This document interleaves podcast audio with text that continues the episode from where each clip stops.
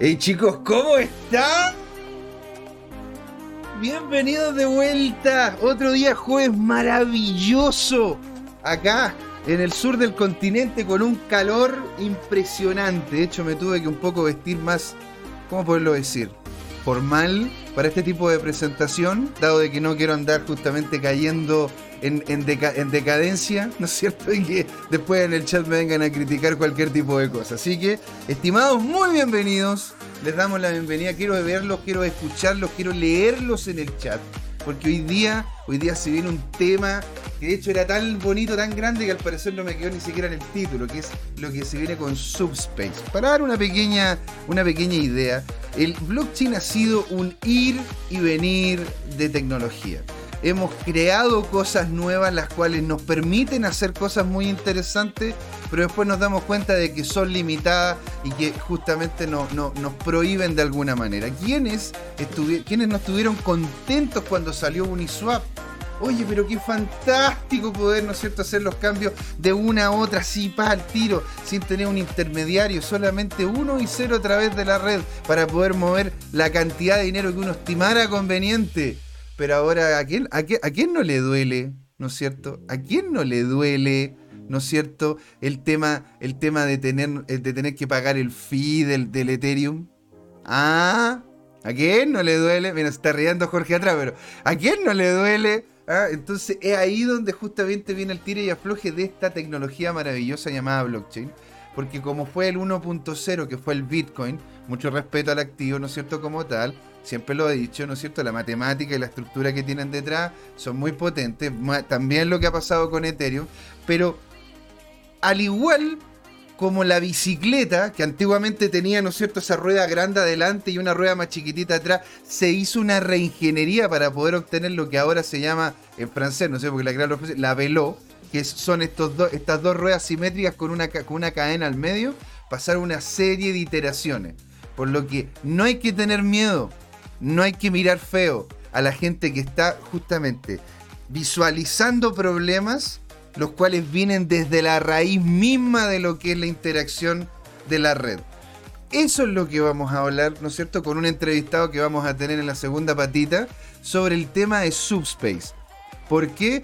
Porque esto es un layer cero para lo que es Web 3, lo que va a cambiar completamente nuestra visión de cómo poder guardar las cosas y a ver si es que le podemos dar una patadita ahí, mismo a esos centralizadores que, dicen que pueden llegar y tener un Google Drive o pueden tener una serie de, de otras plataformas. Así que, señores, señoras, señoritas, señoritos, todos invitadísimos para lo que se viene, ¿no es cierto?, en la segunda patita. Así que, para no dar más vuelta, para no darle más preámbulo, que nos están esperando un montón de gente aquí para, poder, para poderlo ver, ¿no es cierto? Las calcetineras están vueltas locas por escucharlo y verlo. Aquí a don Jorge Gatica, señor. ¿Cómo está don Jorge Gatica? Aquí estoy entretenidísimo compartiendo tu visión eh, entre mi, notebook y la tablet que configuré para poder interactuar con el chat. ¿no? A propósito que han aparecido varios amigos nuestros, hemos ido reclutando un, pequeño ejército de consultores, algunos traders como tú, otros más maximalistas como yo. claro, hay de todo. eso, eso es lo. Hay, hay, alguien que una vez me dijo: en el jardín del Señor todas las flores pueden tener su espacio. muy bien. Así muy poético, muy profundo. Así que, cómo no, señor. Oiga, ¿Cómo ha estado esta semana? Porque, a ver, a mí me, a mí me han llamado por teléfono, me la llama la, semana pasada, bueno, hace uno, la semana pasada, me llamaban por teléfono todos diciéndome, José Miguel, yo no sé qué haría sin tu amistad, sin tu cercanía, sin tu conocimiento. Teniendo el Bitcoin a 66 mil, la gente me llamaba y me felicitaba, me mandaban regalos, me mandaron, me mandaron café. Por eso tengo que ahora café, té, leche, tengo de todo acá. Pero esta semana, Jorge, ¿Qué sucedió esta semana? Que llegamos hasta los 58. Ahora, esto es como llorar. Esto es como llorar, ¿no es cierto?, en un Ferrari, porque imagínate, estamos hablando que estamos arriba de los 50, cuando la gente andaba llorando cuando estábamos debajo de los 40, no sé si te acuerdas. Absolutamente. Entonces, ¿qué es lo que sucedió? ¿Por qué cayó? ¿Qué pasó? A ver, lo primero que te quiero decir es no cantes victoria, porque mañana están venciendo los derivados. Último viernes de cada mes. Así es, señor. Muy bien. Eh, los derivados son una forma en que los grandes financistas de Wall Street tratan de manipular los precios. Claro. Y ocurre que para el cierre de mañana, eh, la tendencia es más bajista que alcista. Hay un 0.65 más de put que call. O sea, eso es lo que, eso es lo que está, eso es lo que de hecho me llegó a mí también en el informe que tiene, pues, que tengo una empresa que envía informes, ¿no es cierto?, de cómo es que se va moviendo, sobre todo los futuros, los futuros vinculados a las cripto, y algunos fondos de inversión, los cuales de forma privada manejan, ¿no es cierto?, precios futuros, sin que estén, sin que estén vinculados a la bolsa, y habían varios que estaban más, más, más, en esa área que en, eh, en, la de, en la de ver el precio como algo, algo que tendría al alza. Entonces, tal como publicamos en arroba tu nuestra cuenta de Twitter, lo que ocurre con el vencimiento de mañana es que el max pain, claro. el máximo dolor, el punto de convergencia entre, entre estos alcistas y bajistas en el mercado derivado, se da en torno a los 55 mil dólares. Entonces pasan dos fenómenos.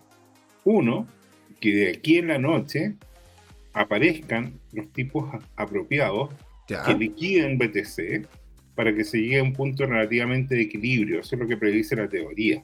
¿ya? o sea, pero eso sería toma de, eso sería toma de capitales, dices tú, o sería literalmente tratar de presionar el, el precio a la baja. Porque hay, hay, hay, dos cosas diferentes. Pues una es que yo, yo te empuje para que no para que no me molestes más y otra cosa es que te mande un combo para que no me molestes más, pero tú tirado en el piso. E, esas metáforas escapan a lo que yo puedo procesar en este momento. Lo que sí te puedo decir es lo siguiente. O se produce efectivamente una liquidación de posiciones para converger a este punto de equilibrio, por así decirlo. Así es o lo que puede ocurrir es que efectivamente los toros tomen el precio, lo pongan en sobre los 60 mil dólares como está ocurriendo ahora, Y, la gente que, ¿cómo se llama?, que compró eh, en eh, exceso eh, estas opciones bajistas, simplemente, naturalmente, que no las ejerzan y, y, y se liquiden y sacan la pérdida, ¿te fijas? Eso serían los manos débiles, pues, o sea, en definitiva. Porque hay, aquí hay gente que. Esto lo hemos conversado más de alguna vez, pues, Jorge. ¿Sí o no? En definitiva, hay gente que, a ver, llega, está, está subiendo el precio, está subiendo el Bitcoin, está subiendo, subiendo, subiendo. Llega a los 60 mil, 62 mil y dice: Tate, voy a colocar unas luquitas. ¿No es cierto? Ya sean personas que en una de esas habían puesto lucas antes, dinero antes, gente que había puesto un poco después, pero en definitiva ven el alza, ven, el, ven la inercia que está teniendo un precio y es en ese momento cuando el precio está teniendo una alza, una alza en que dicen voy a ir a comprar. ¿No es cierto? voy a ir a comprar opciones bajistas para, para compensar la posición. Y, y, entonces es donde empieza el, el tire y afloje de los precios en el mercado. Porque la gente que viene, ¿no es cierto?, a comprar el activo como tal porque ve la inercia de su vida y otros que ya tienen cierto nivel de experiencia y dicen, a ver, si cada vez que llegamos a un all time high, y eso es que, pero es que desde tiempos inmemoriales con el Bitcoin, cada vez que te, llegamos a un nuevo all time high, viene una, una, viene una, viene como se llama una baja, un declive que va por lo bajo de un 5 al, de un 5 a un 10%. O sea, pero es que eso va de cajón, habiendo hecho estudios, pero a ver, esto no es una, esto, como lo siempre lo decimos, ¿eh? esto no es una asesoría financiera, es simplemente una, una opinión informada, ¿sí? Pero dicho eso, habiendo hecho la matemática, metiéndome en el tema, sabiendo cómo funciona la cosa, siempre después de un all-time high el precio baja. En Bitcoin, porque hay otros que no, pero en Bitcoin puede llegar a bajar de un 5 a un 10%, si es que no un poco más, en lo que de hecho terminamos viendo a mitad de año. ¿Sí? Pero pues entonces, ¿qué implicaría? ¿Qué pasaría? ¿Qué va a pasar cuando esta cuestión se caiga? Déjame, déjame dar algún contexto. Para eso me voy a apoyar en una presentación que preparé.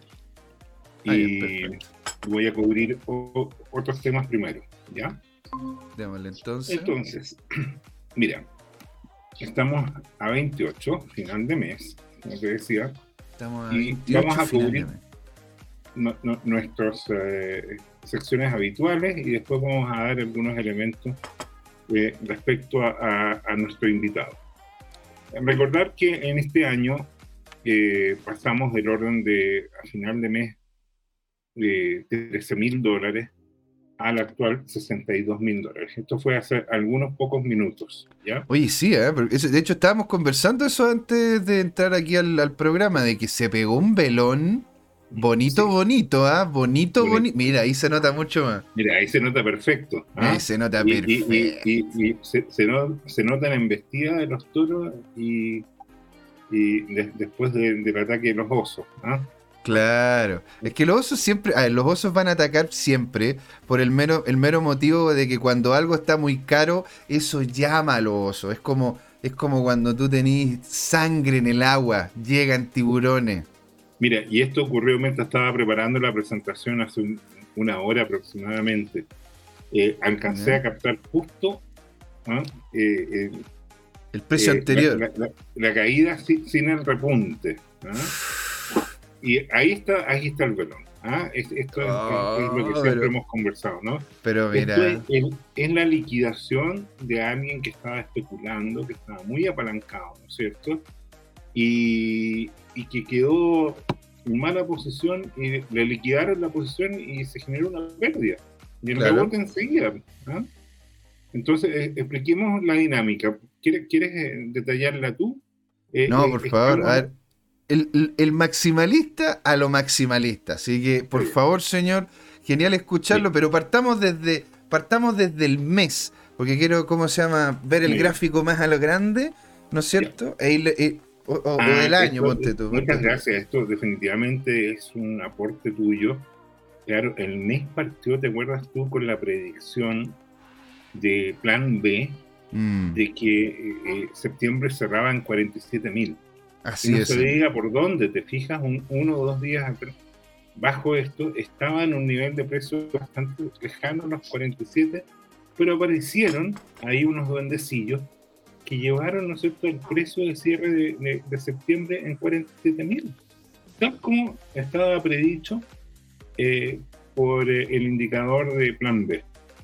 Y eh, hay, que, hay que hacer notar, ¿no es cierto?, para la gente que es nueva, que no nos ha visto en los programas anteriores, Plan B es, una, es un eh, influencer que está dentro del cripto Twitter, del cripto universo en Twitter, el cual hace de forma consistente, ¿no cierto?, evaluaciones. Y dentro de esas evaluaciones él tiene, un tiene, tiene una matemática que le permite hacerle un poco la predicción del valor que se llama Stock to Flow.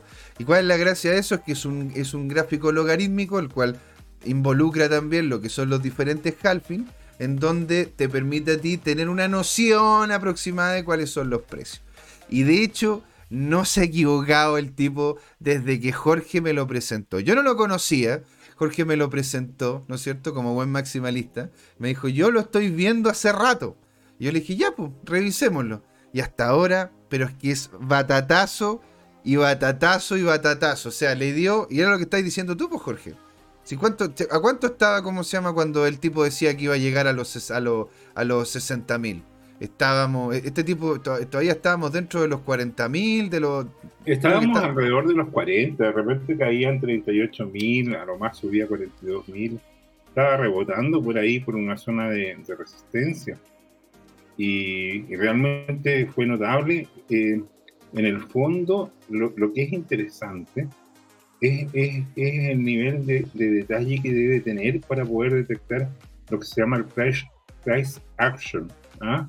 o, la, acción de precio, de alguna manera, cómo, cómo es capaz de verlo. Y fíjate que eh, en el Tu Crypto Time eh, estoy buscando, y lo voy a copiar en, en, el chat de nuestro Twitch, eh, estoy buscando eh, un conjunto que ocurrió hoy día de, Will Clemente. De Will Clemente. Y también de otros analistas, fíjate, eh, en que nos dedicamos a traducir unos hilos donde, donde, ¿cómo se llama? Donde él desarrolla eh, lo, que está pasando en, ¿cómo se llama? En, en, diferentes indicadores. Este, eso tiene un valor, olvídate, muy, muy importante. El tipo repasa el Clemente, que, que es una persona que estaba en el, en, el college en Estados Unidos, o sea, en una carrera universitaria previa al major más importante, digamos la especialización, y parece que lo abandonó. Él tiene como 19 años y publicó, fíjate, respecto a Will Clemente, eh, que, hace un año estaba trabajando en un, en Target, en uno de estos locales de, retail, y, enganchó con esta temática, seguramente es, es, típico de Estados Unidos, ¿no es cierto? Que tú alucinas con una especialidad, te dedicas a estudiar, tiene talento definitivamente y ha ido generando a partir de la analítica una serie de indicadores derivados y el tipo ya es, es un referente con 19 años, realmente notable. O sea, al, final, al final eso es lo que habla de lo que es la tecnología actual, porque en definitiva, más allá de ser un tema de edad, es un tema de interés y de, y de tener las capacidades más, las, más, como se llama, las expertices de poderlo desarrollar. O sea, tú en este momento nadie te limita, nadie te limita a que tú puedas justamente hacer lo que tú estimes conveniente. Tal cual, lo hermoso de este mercado. Sí, entonces... Ahora, pero, eh, por, pero ¿por qué subió de esta manera? Porque estoy, yo todavía estoy impactado. Yo, yo son, dos cosas que quiero compartir contigo. Mira, la primera, déjame copiar en el, en el chat, como te decía, es el, el, el link, eh, como lo copio ahora, de, de, ¿cómo se llama? De, mm, acá. Estoy copiando el link de, de Will Clemente y sus análisis. Y yo te diría que, o sea, él publicó un hilo de 22 mensajes, los cuales son prácticamente dos decenas de indicadores. ¿Ya? Está publicado. Dos decenas de indicadores. Sí, entonces, fíjate que eh, lo que... ¿Lo, colocaste tú? Eh, sí, lo coloqué yo. Entonces, fíjate que eh, el tema de fondo es que... Doctor Rechazo, ahora nos sigue. Muy bienvenido, señor. Muchas gracias por estar acá. Estamos hablando el por qué el BTC se pegó este velón hermoso. Y ahí nos está explicando, nos está explicando Don Jorge después de haber puesto Coque Fisher, el, el indicador máximo que tiene esto es em, la iliquidez. Fíjate que eh, la iliquidez. Las ballenas han estado acumulando y acumulando, acumulando, y hasta que el precio no, no, no suba sustancialmente, no van a seguir vendiendo y hay mucha presión por, por comprar. Entonces, si tú quieres decirme qué es lo que explica que estábamos en 40.000, 47.000 al cierre de septiembre y estamos cercanos a los 63.000 predicho por Plan B hace cuatro meses, es que eh, simplemente no hay bitcoins dispuestos a venderse tan barato. Esa es la explicación sencilla. O sea, esta gente, esta gente está acumulando una cantidad de capital más o menos importante. ¿Pero tú dices capital o dices tú de, Bitcoin como, como, como capital? Mira, em, hay un concepto respecto a lo que tú estás diciendo que es lo siguiente. Em, es el concepto de realización del mercado.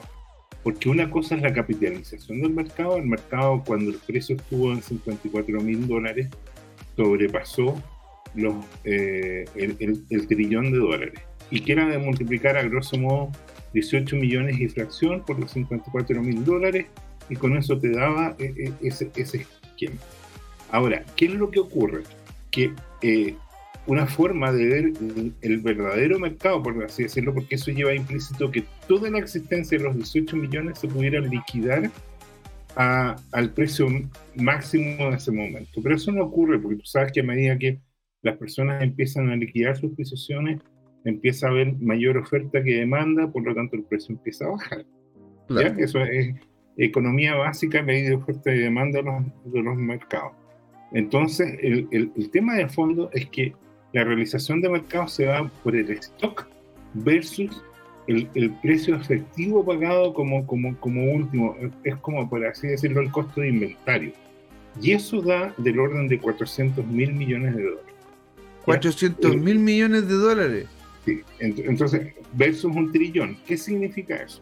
Eso significa que en el fondo eso te da el precio real pagado por la gente por tener su inventario. Y eso te da una cuota de precio mínimo en el cual la gente está dispuesta a liquidar su posición sin generar pérdidas. Eso, eso te genera de alguna manera un, precio de un costo de inventario tal que eh, si tú vendes a un precio menor, pierdes. Y si vendes a un precio mayor, ganas. ¿Ya? Entonces, bueno, entonces, eh, esto explica este mes. ¿Te fijas? Este mes definitivamente pasar de 47.000 a 63.000, que podría darse de aquí a mañana, si no hay algunas eh, cosas extrañas en la noche, como una liquidación masiva. Y ahora viene la gran pregunta. Supongamos que, que de aquí a la noche hay que, mm, ¿cómo se llama? Hay que cubrir esas, esas opciones que están. ¿Qué sale más barato? Ir a cubrir esas opciones, ¿no es cierto? Y generar alguna pequeña ganancia. Y para eso alguien tendría que liquidar sus acciones, eh, sus, eh, bitcoins. ¿Por qué los va a vender? Si las expectativas, los puede vender, pero, pero si las expectativas son de que, como tú viste, cuando alguien vende, se genera una presión de demanda impresionante. Fíjate el piso, el soporte, lo sólido que está en 58. Si alguien quisiera iniciar una acción, lo único que va a ver es que va a liquidar su posición y el precio va a rebotar enseguida porque hay una serie de poder comprador que está ahí, está definido. ¿ah? Aparte, también, aparte también hay que ver, hay que ver, ¿no es cierto?, de que la cantidad de Bitcoin circulando cada vez es menor los institucionales están a la white, están literalmente viendo a quién se le cae un poco un Bitcoin y van y lo toman y lo toman de lleno. Y hacen otra cosa, lo congelan, lo mandan a cold storage. Entonces, desde, ese punto de vista, eh, no, no, puede, eh, no puede bajar impunemente, por así decirlo. Bueno, esta semana sí hubo baja. ¿Ya? Fíjate, llegamos al máximo histórico. Lo, cercano a los 67.000, sobre los 64.500 esta semana, y ahí tú ves esa actividad en volumen generó unas liquidaciones de gente que hizo toma de ganancias enseguida, ¿te fijas? Y eso estuvo muy activo, ¿ah? mm. han habido otras, mira las liquidaciones que hubo, de hecho ayer nada más, muy intensas, cuando se, se liquidaron en torno a los 61.500 dólares y provocó un mechazo, ¿ah? un, velón potente, pero mira cómo se recuperaron todos los 58 mil. Mira, la presión compradora que está en 58 mil. Eso es interesantísimo. O sea, es que estuvo luchando allá. Mira, si te vas al. Si como sea el gráfico anterior. Aquí, en, en, la, en la zona, estoy marcándola, ¿no es cierto? Con el mouse. En lo que es la, lo que es la zona de los, de, de los 58.000, aquí hubo una batalla muy grande. Fíjate la, volumetría. O sea, aquí hubo velas rojas, o sea, aquí hubo, hubo gráfico rojo, verde, rojo, verde, rojo. Aquí hubo una batalla muy potente. Cosa que no se ve no se ve mucho, excepto claramente, ¿no es cierto?, en los velones, o sea, las, eh, las verticales rojas que nosotros vemos en, lo que son lo, en lo que son la toma de gananciales. Pero acá hubo una batalla muy grande, la cual claramente terminaron ganando los, los, que creen que el precio tendría que ser superior a los 58 mil. Y eso, eso, eso, tiene mucho que ver como con lo que comenta Jorge, también el tema de la cantidad de Bitcoin dando vuelta, que cada vez menor, que lo están llevando a cold storage, o sea, la gente se está llevando sus Bitcoin. No van a quedar ni uno. Es como, es como Pero quiero sumarle otra cosa, fíjate, a propósito del tema del día. Bueno, este analista plan B tendrá sus indicadores tal como los tiene eh, Will Clemente. Yo coloqué ahí el, eh, eh, la, referencia en CryptoTime, ¿verdad? Entonces el tema de fondo ahora es el siguiente. Eh, Plan B pronostica para final de noviembre 98 mil dólares. Estamos en 63. Déjame calcular el, el, porcentaje exacto. Pero sácalo, en, 58, si onda como para que alguien que justo lo vio en 58, porque cuando, Está, cuando estaba en 59 y empezó a coquetear, voy a ocupar, voy a, voy a ponerme bien, Jorge. Si, si, si estaba en 59 y empezó a coquetear suavemente con el 58, ahí ya me empezaron a llamar por teléfono. ¿Viste, José Miguel? Ya, ya, ya todo fue ya. Si esto yo sabía que era un, yo sabía que era un Ponzi, si se va a ir a cero.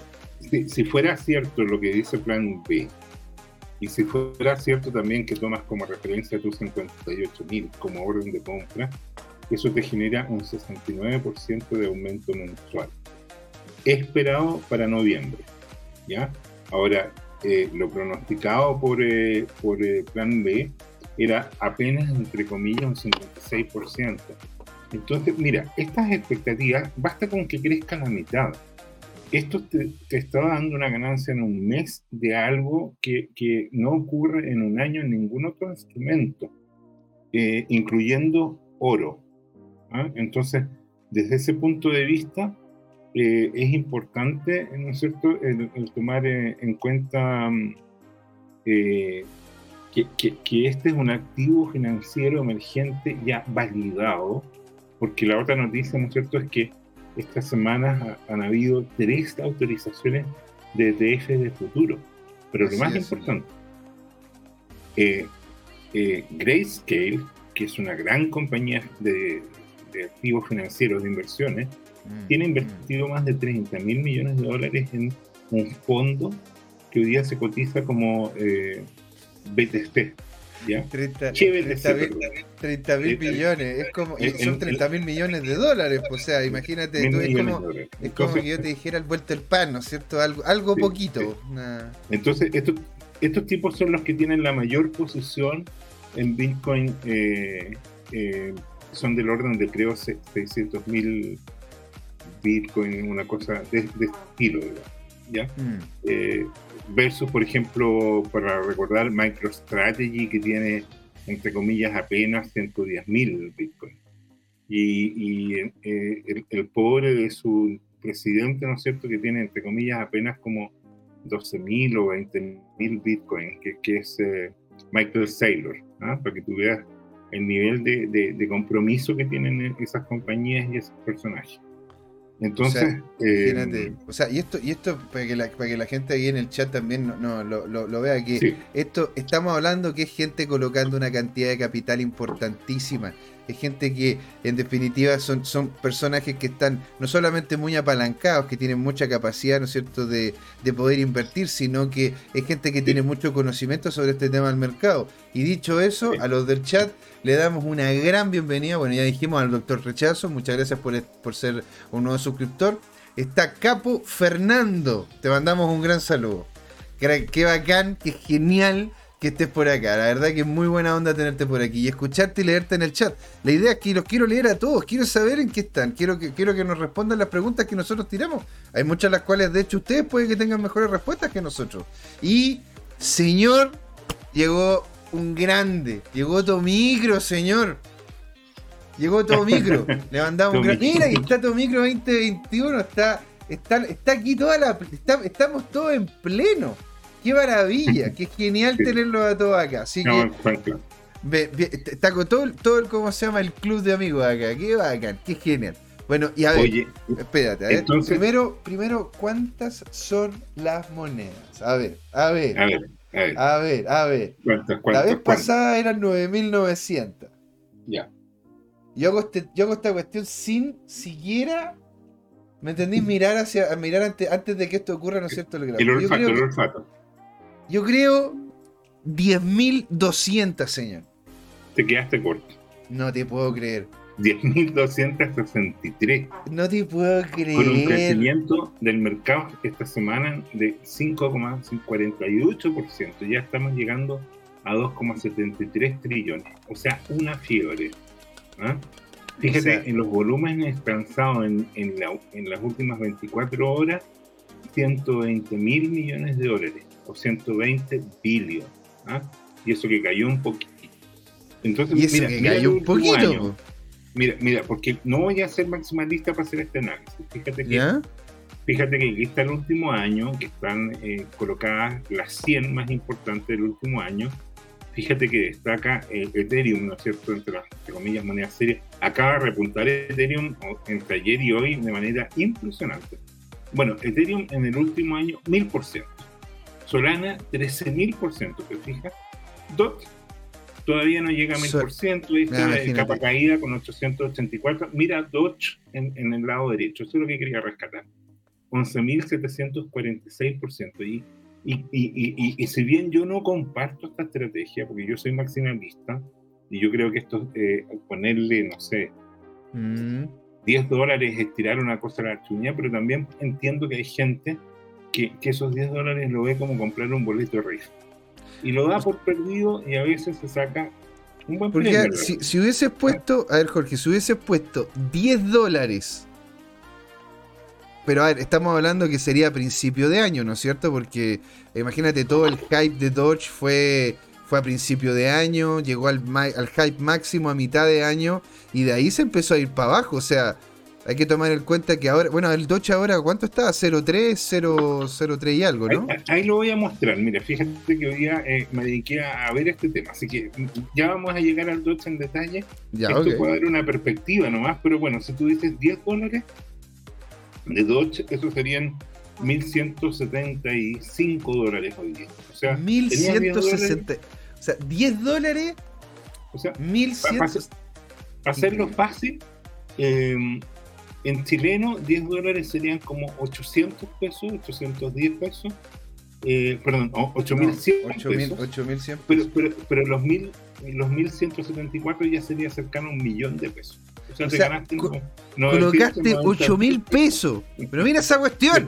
Colocaste 8 mil pesos. Colocaste. A ver, es que coloquemos.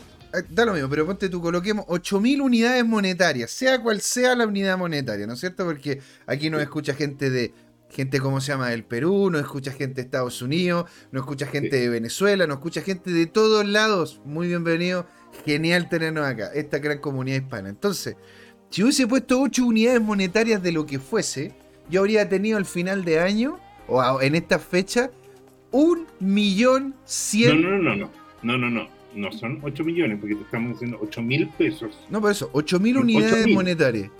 8 mil unidades monetarias tendríamos al final de año, ¿no es cierto? En este momento, un millón de unidades monetarias. Usted coloca el, peso boliviano, colombiano. De, 8 mil a, un millón.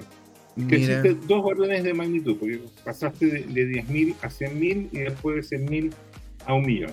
¿ah? Dos órdenes de magnitud. O sea, y, entonces, ¿qué pasaría con Solana con 13? O sea, la gente que la pilló la pilló cuando estaba, ¿no es cierto?, en 07, 08, 1. Oye, pero. Y ahora está a 200, está claro, pues de 1 a 200.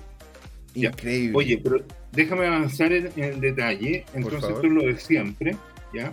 Fíjate que en el, en el último año aquí está destacado los, los 10 más importantes: Bitcoin, Ethereum, ¿no es cierto? Ether, mejor dicho, ADA, Solana, Polkadot, Binance, la del chinito, ¿no es cierto? La del chinito. Ripple y, y, Dodge se coló, se coló por la ventana, pero está colado, definitivamente. Mira, o sea, está allá abajo, mira, está allá abajo, allá al final, a los cocos el perro, allá. en la última semana lo desplazó, ya lo vamos a ver, Chiva. Mm. Pero bueno, el último mes, ya fíjate que, que, que esta acción la inició Bitcoin, le copió a la pata eh, Ether, que, que es un primo hermano, te quedó atrás tu Ripple. ¿ah? Tú cada vez lo estás acercando más. ¿ah? Primero era, era, era como ese primo que uno veía de vez en cuando nomás. Después el primo ese que vive, pero que vive en la esquina, ¿no es cierto? Ahora, mira, mira, ahora es primo hermano. Solana es, el mellizo de, de, es que Solana, Solana se viene muy fuerte. Estuvimos hablando con Ricardo ¿no es cierto? Ricardo Ruano, que le mandamos un gran saludo. Y ahí estuvimos conversando duro y, duro y parejo sobre este tema. O sea, imagínate lo que se viene con esta red y otras cosas más. Y ahora, ahí XRP dando pelea, pero poquito, poquito, pero dando pelea. Y DOT, y, DOT, y DOT dicen que, bueno, por detrás bueno, viene, en dos semanas más vamos a ver qué pasa, ¿no? Porque supone que es el, es el día del lanzamiento del parachain. Sí. Y, bueno, ahí puede agarrar algo bueno. La gran pregunta es si va a agarrar tanto vuelo como Bitcoin se espera que agarre en noviembre con 55%. Oye, mira, aquí, aquí, te están, aquí te están cobrando la, la, palabra. me dice Jorge, decía, ¿qué es Ether? Yo me acuerdo en las primeras transmisiones diciendo, Ether no existe. Todo el rato, señor. Pero está, bien, está bien, está bien, aquí está muy entretenido porque si bien Ether se supone que es una máquina de Turing universal y que tiene bueno, como nos explicó Mariano Silva, que tiene el, potencial de que, de que valga lo que vale un, Ethereum más todo lo que se le ponga encima. Pero a su vez, eh, Ether tiene más competidores, eh, estimo yo, que los que tiene Bitcoin. Pero bueno, esto, esto es como, como, como, como la hinchada en el fútbol, digamos. No, no quiero llegar a, a, a, ponerme así como, como de camiseta. Claro. Pero te tengo esta novedad. ah, los últimos los últimos tres meses ¿ah? de, de, de, los altercoins, por no decir otra cosa. Más, Pero si esos son meme coins, weón. hagamos hagamos las cosas. ¿ah? Hay, hay, que colocar el, hay que colocar ahí el potito en la lista. Esto es un meme coin, un meme coin. Sí, un meme coin. Eh, imagínate que Chiv. A ver, pero ¿qué es lo que.? A ver, el otro día está. De hecho, nos preguntaron en el chat, ¿no es cierto? En, en Telegram, ¿no es cierto? Búsquenos en Telegram como CryptoTime. ¿sí? Y, bueno, cualquier cosa está, está embebido ahí también dentro de Discord. Por favor, me preguntaron, ¿qué es chip? Yo le dije, ¿qué es chip? O sea, no, a ver, ¿hay algún proyecto? Ponte tú, ustedes en el chat, lo que nos están viendo ahora, ¿ustedes qué dirían que es lo importante o lo que, o lo que realmente llama la atención de Chip si no es el hecho de que ya la, aceptaron, ponte tú en Coinbase. Porque tenía un, tiene, una, tiene, una, tiene, tiene una cantidad de fans que es impresionante. Ahora, explícame, explícame una cosa, José Miguel. ¿Por qué se le llama meme coin a estas monedas? Es una buena pregunta, señor. Y todo esto partió por Dogecoin. Porque Doge, en definitiva, se basa en un meme de este perro que es un Chiba Inu, el cual era, era, una forma, era una forma peyorativa de poderte comunicar con otra persona. Entonces llegaba y decía, wow. los primeros memes eran como, wow, tanto, tan, tan fantástico, genial, así como palabras sueltas alrededor. Y con una, y con una foto de un Chiba Inu, que era realmente muy adorable. Pues entonces la gente se empezó a enganchar con esta cuestión.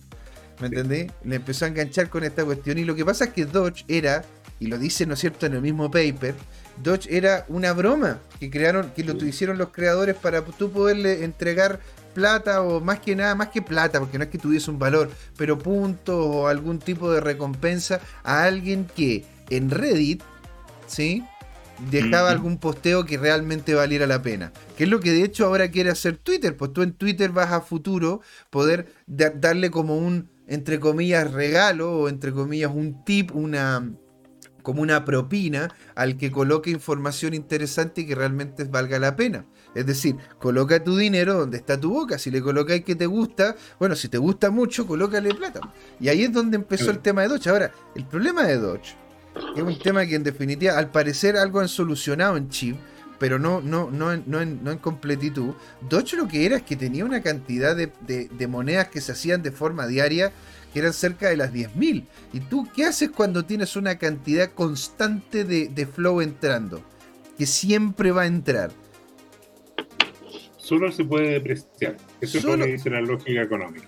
Es que solamente se puede depreciar. Y ven, a ver, ahora, mira, aquí nos dice, ¿no es cierto, el doctor Rechazo? Le metí unas fichitas a Dodge y hoy miren el volumen cómo ha crecido. Mi proyecto detrás, mi proyecto detrás es ganar plata. Que al final, ¿qué es lo que está, qué es lo que estamos todos? O sea, a ver, yo cuando empecé a ver lo que pasaba con Dodge y veía que el tío Elon, ¿no es cierto?, con su imagen, con su, con su marca personal, que es del porte de una catedral, empezó, ¿no es cierto?, a empujar esto, empujar esto, empujar esto, y dije, bueno, vamos a colocar ahí un pelín de plata, ¿me entendí? A ver si funciona. Y coño, funcionó.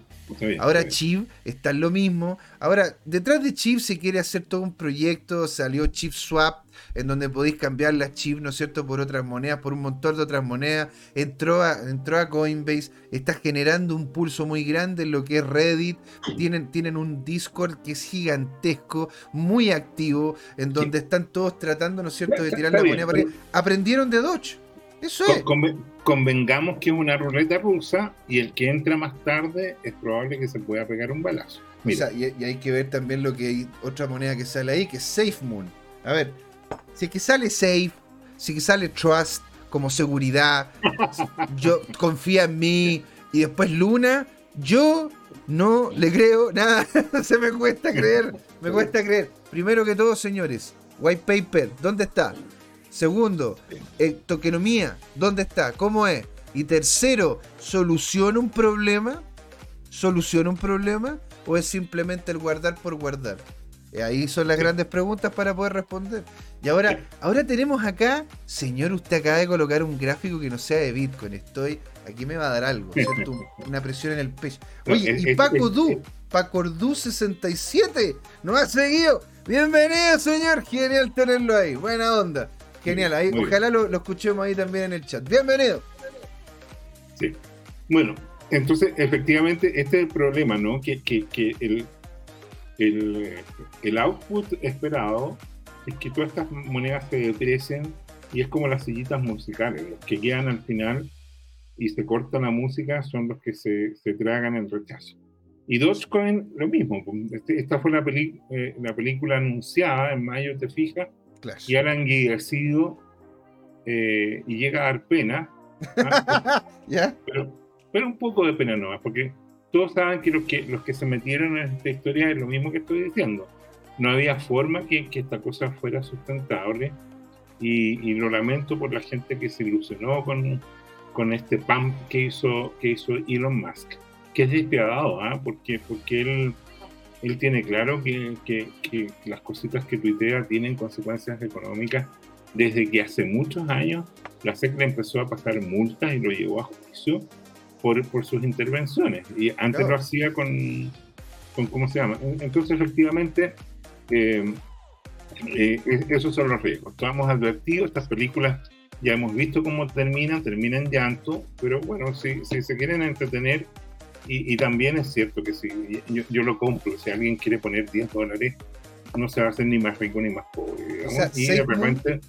Moon venían, venían, venían pompeándola hace un montonazo de tiempo. Y de repente se pegó Don Belón. ¿Entendí? Y claro, lo que ocurre, yo, yo lo que les comento a la gente desde que partimos con esto, ¿no es cierto? Y estuvimos hablando, ¿te acuerdas de ese momento de, del tema de, de los bots? Manejen este tipo de moneda pero manéjenla con un stop loss muy, muy acotado. Si se pega un munazo, saquen las lucas, saquen, los, saquen el dinero, pero después, ¿no es cierto? Bueno, si lo importante es estar, es estar al callo con la bajada. Si, si, pero si ¿sabes qué es lo que pasa? Eh, eh, el tema de fondo es que tú eres un profesional que tiene décadas de experiencia en Forex, en trading, en todo lo demás y hay personas que no lo configuran y, e incluso los expertos, ¿recuerdas tú? La mm. semana pasada hubo una liquidación que llegó a 8 mil dólares. Eh, o sea, un experto o alguien con mucho patrimonio, con un dedito gordo, metió mal la orden de compra y se liquidó y, y, se generó un daño patrimonial importantísimo. y se activaron, por un lado, ese, e, esa liquidación a 8 mil activó unas liquidaciones de algunos long apalancados gigantes y, ¿cómo se llama? Y, ese es el tema, es lo que dice tu micro, yo le puse, yo le puse mi casa a Dodge y aquí estoy, bajo un puente. No, eh, en Estados Unidos pasó eso de verdad, ¿ya? Uy, y, bueno. Bueno, hay un tipo que de hecho es súper conocido en YouTube. Sí. donde el tipo vendió su casa, su auto, todo, todo, cuando Dodge estaba como en 0.5. Porque terminó yéndose a 0.7, casi llegó a 0.8. ¿Me entendés? Cuando estaba, cuando estaba todo el hype llegando, no, no, si esto va a llegar al dólar. Y después se fue todo a piso. O sea, imagínate, es como, como ese tipo que estuvimos conversando el, la otra vez, ¿no es cierto? Que se compró estos monos en 250 mil dólares y vivía con la señora y el perro en un departamento como de 5 metros cuadrados. Vamos a ver, qué, qué, pasa con él, porque yo le puse una alerta de que en unos meses más nos avise para preguntarle que si todavía eh, sigue con, la señora y con el perro. Oye, eh, hablemos algo más serio. Mira, eh, preparando lo de nuestro entrevistado, quiero contarte lo siguiente. En la base de todas las criptomonedas y las criptotecnologías está el tema de la blockchain o de mm. las redes descentralizadas, si tú quieres, quieres ser más genérico todavía. Y ahí aparece un trilema, que es como un dilema, pero entre tres. ¿Ya? Y, el clásico, este, eh, como para tenerlo ah, en, forma sencilla, es el eh, bueno, bonito y barato. Entonces, ¿qué, ¿qué, te dice el mecánico o la gente respecto del mecánico? Si es bueno y es bonito, no es barato. Claro. Si es barato y bueno, y, así sucesivamente, no, eh, no puedes tener las tres como, como dirían a, los niños, no, no puedes tenerlas todas, ¿ya? Y aquí pasa lo siguiente, que, que las arquitecturas que hay, eh, y ya las vamos a ver, tienen que cumplir con tres características. Unas que sean descentralizadas las arquitecturas de la red, otras que sean escalables y otras que sean seguras. Y cuesta mucho tener las tres funciones a la vez. ¿ya? Y, y, eso te obliga a elegir.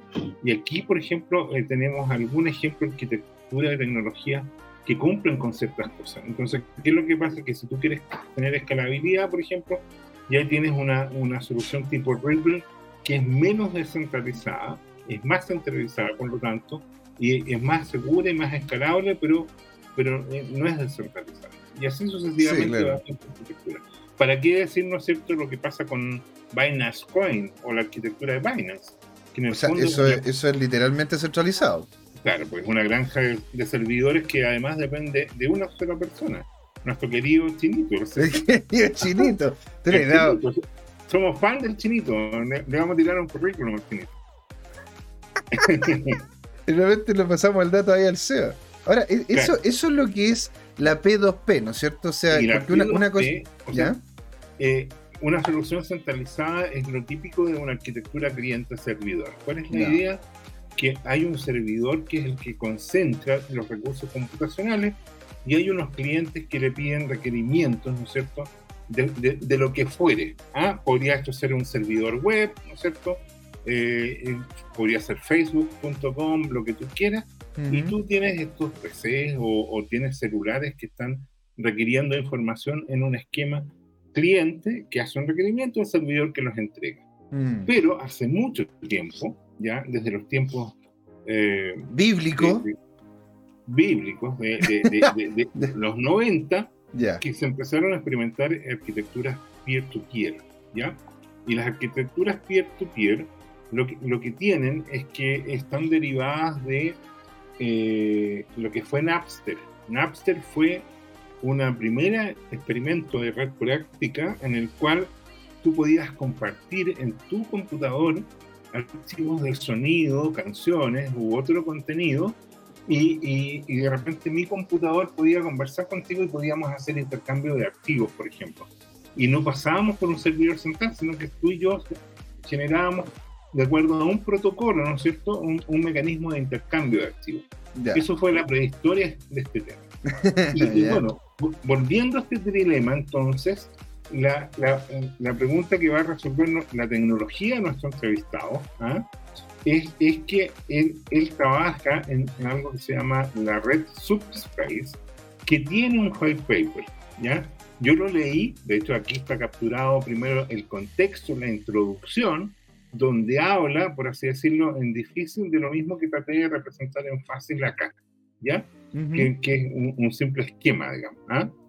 Y, bueno, y aquí se, se, propone, ¿no es cierto?, dada esta motivación de, de, tener como una estrategia, ¿no es cierto?, y aquí se critica que de alguna manera lo que sería una red descentralizada tanto en Bitcoin como en Ethereum, mm. es que, es que eh, tanto esos mecanismos que hay, ¿no es cierto?, del proof of work o del proof of stake, tienen de alguna manera un problema que no son realmente descentralizados según esta persona o esta compañía. Y lo que ellos proponen es P of C, que es el Proof of Capacity. ¿ya? y esa es como una marca paraguas, como un concepto paraguas, en lo cual se refiere de alguna manera en, que tú lo que haces es proveer evidencia o prueba de espacio, de storage, de replication o de space-time, eh, digamos, como, como posición a, los otros tipos de, arquitectura. Claro, porque nosotros somos CryptoTime. Exactamente. Nada, una talla huevona que quería decir. entonces, bueno, esta es la conclusión del, del, tema.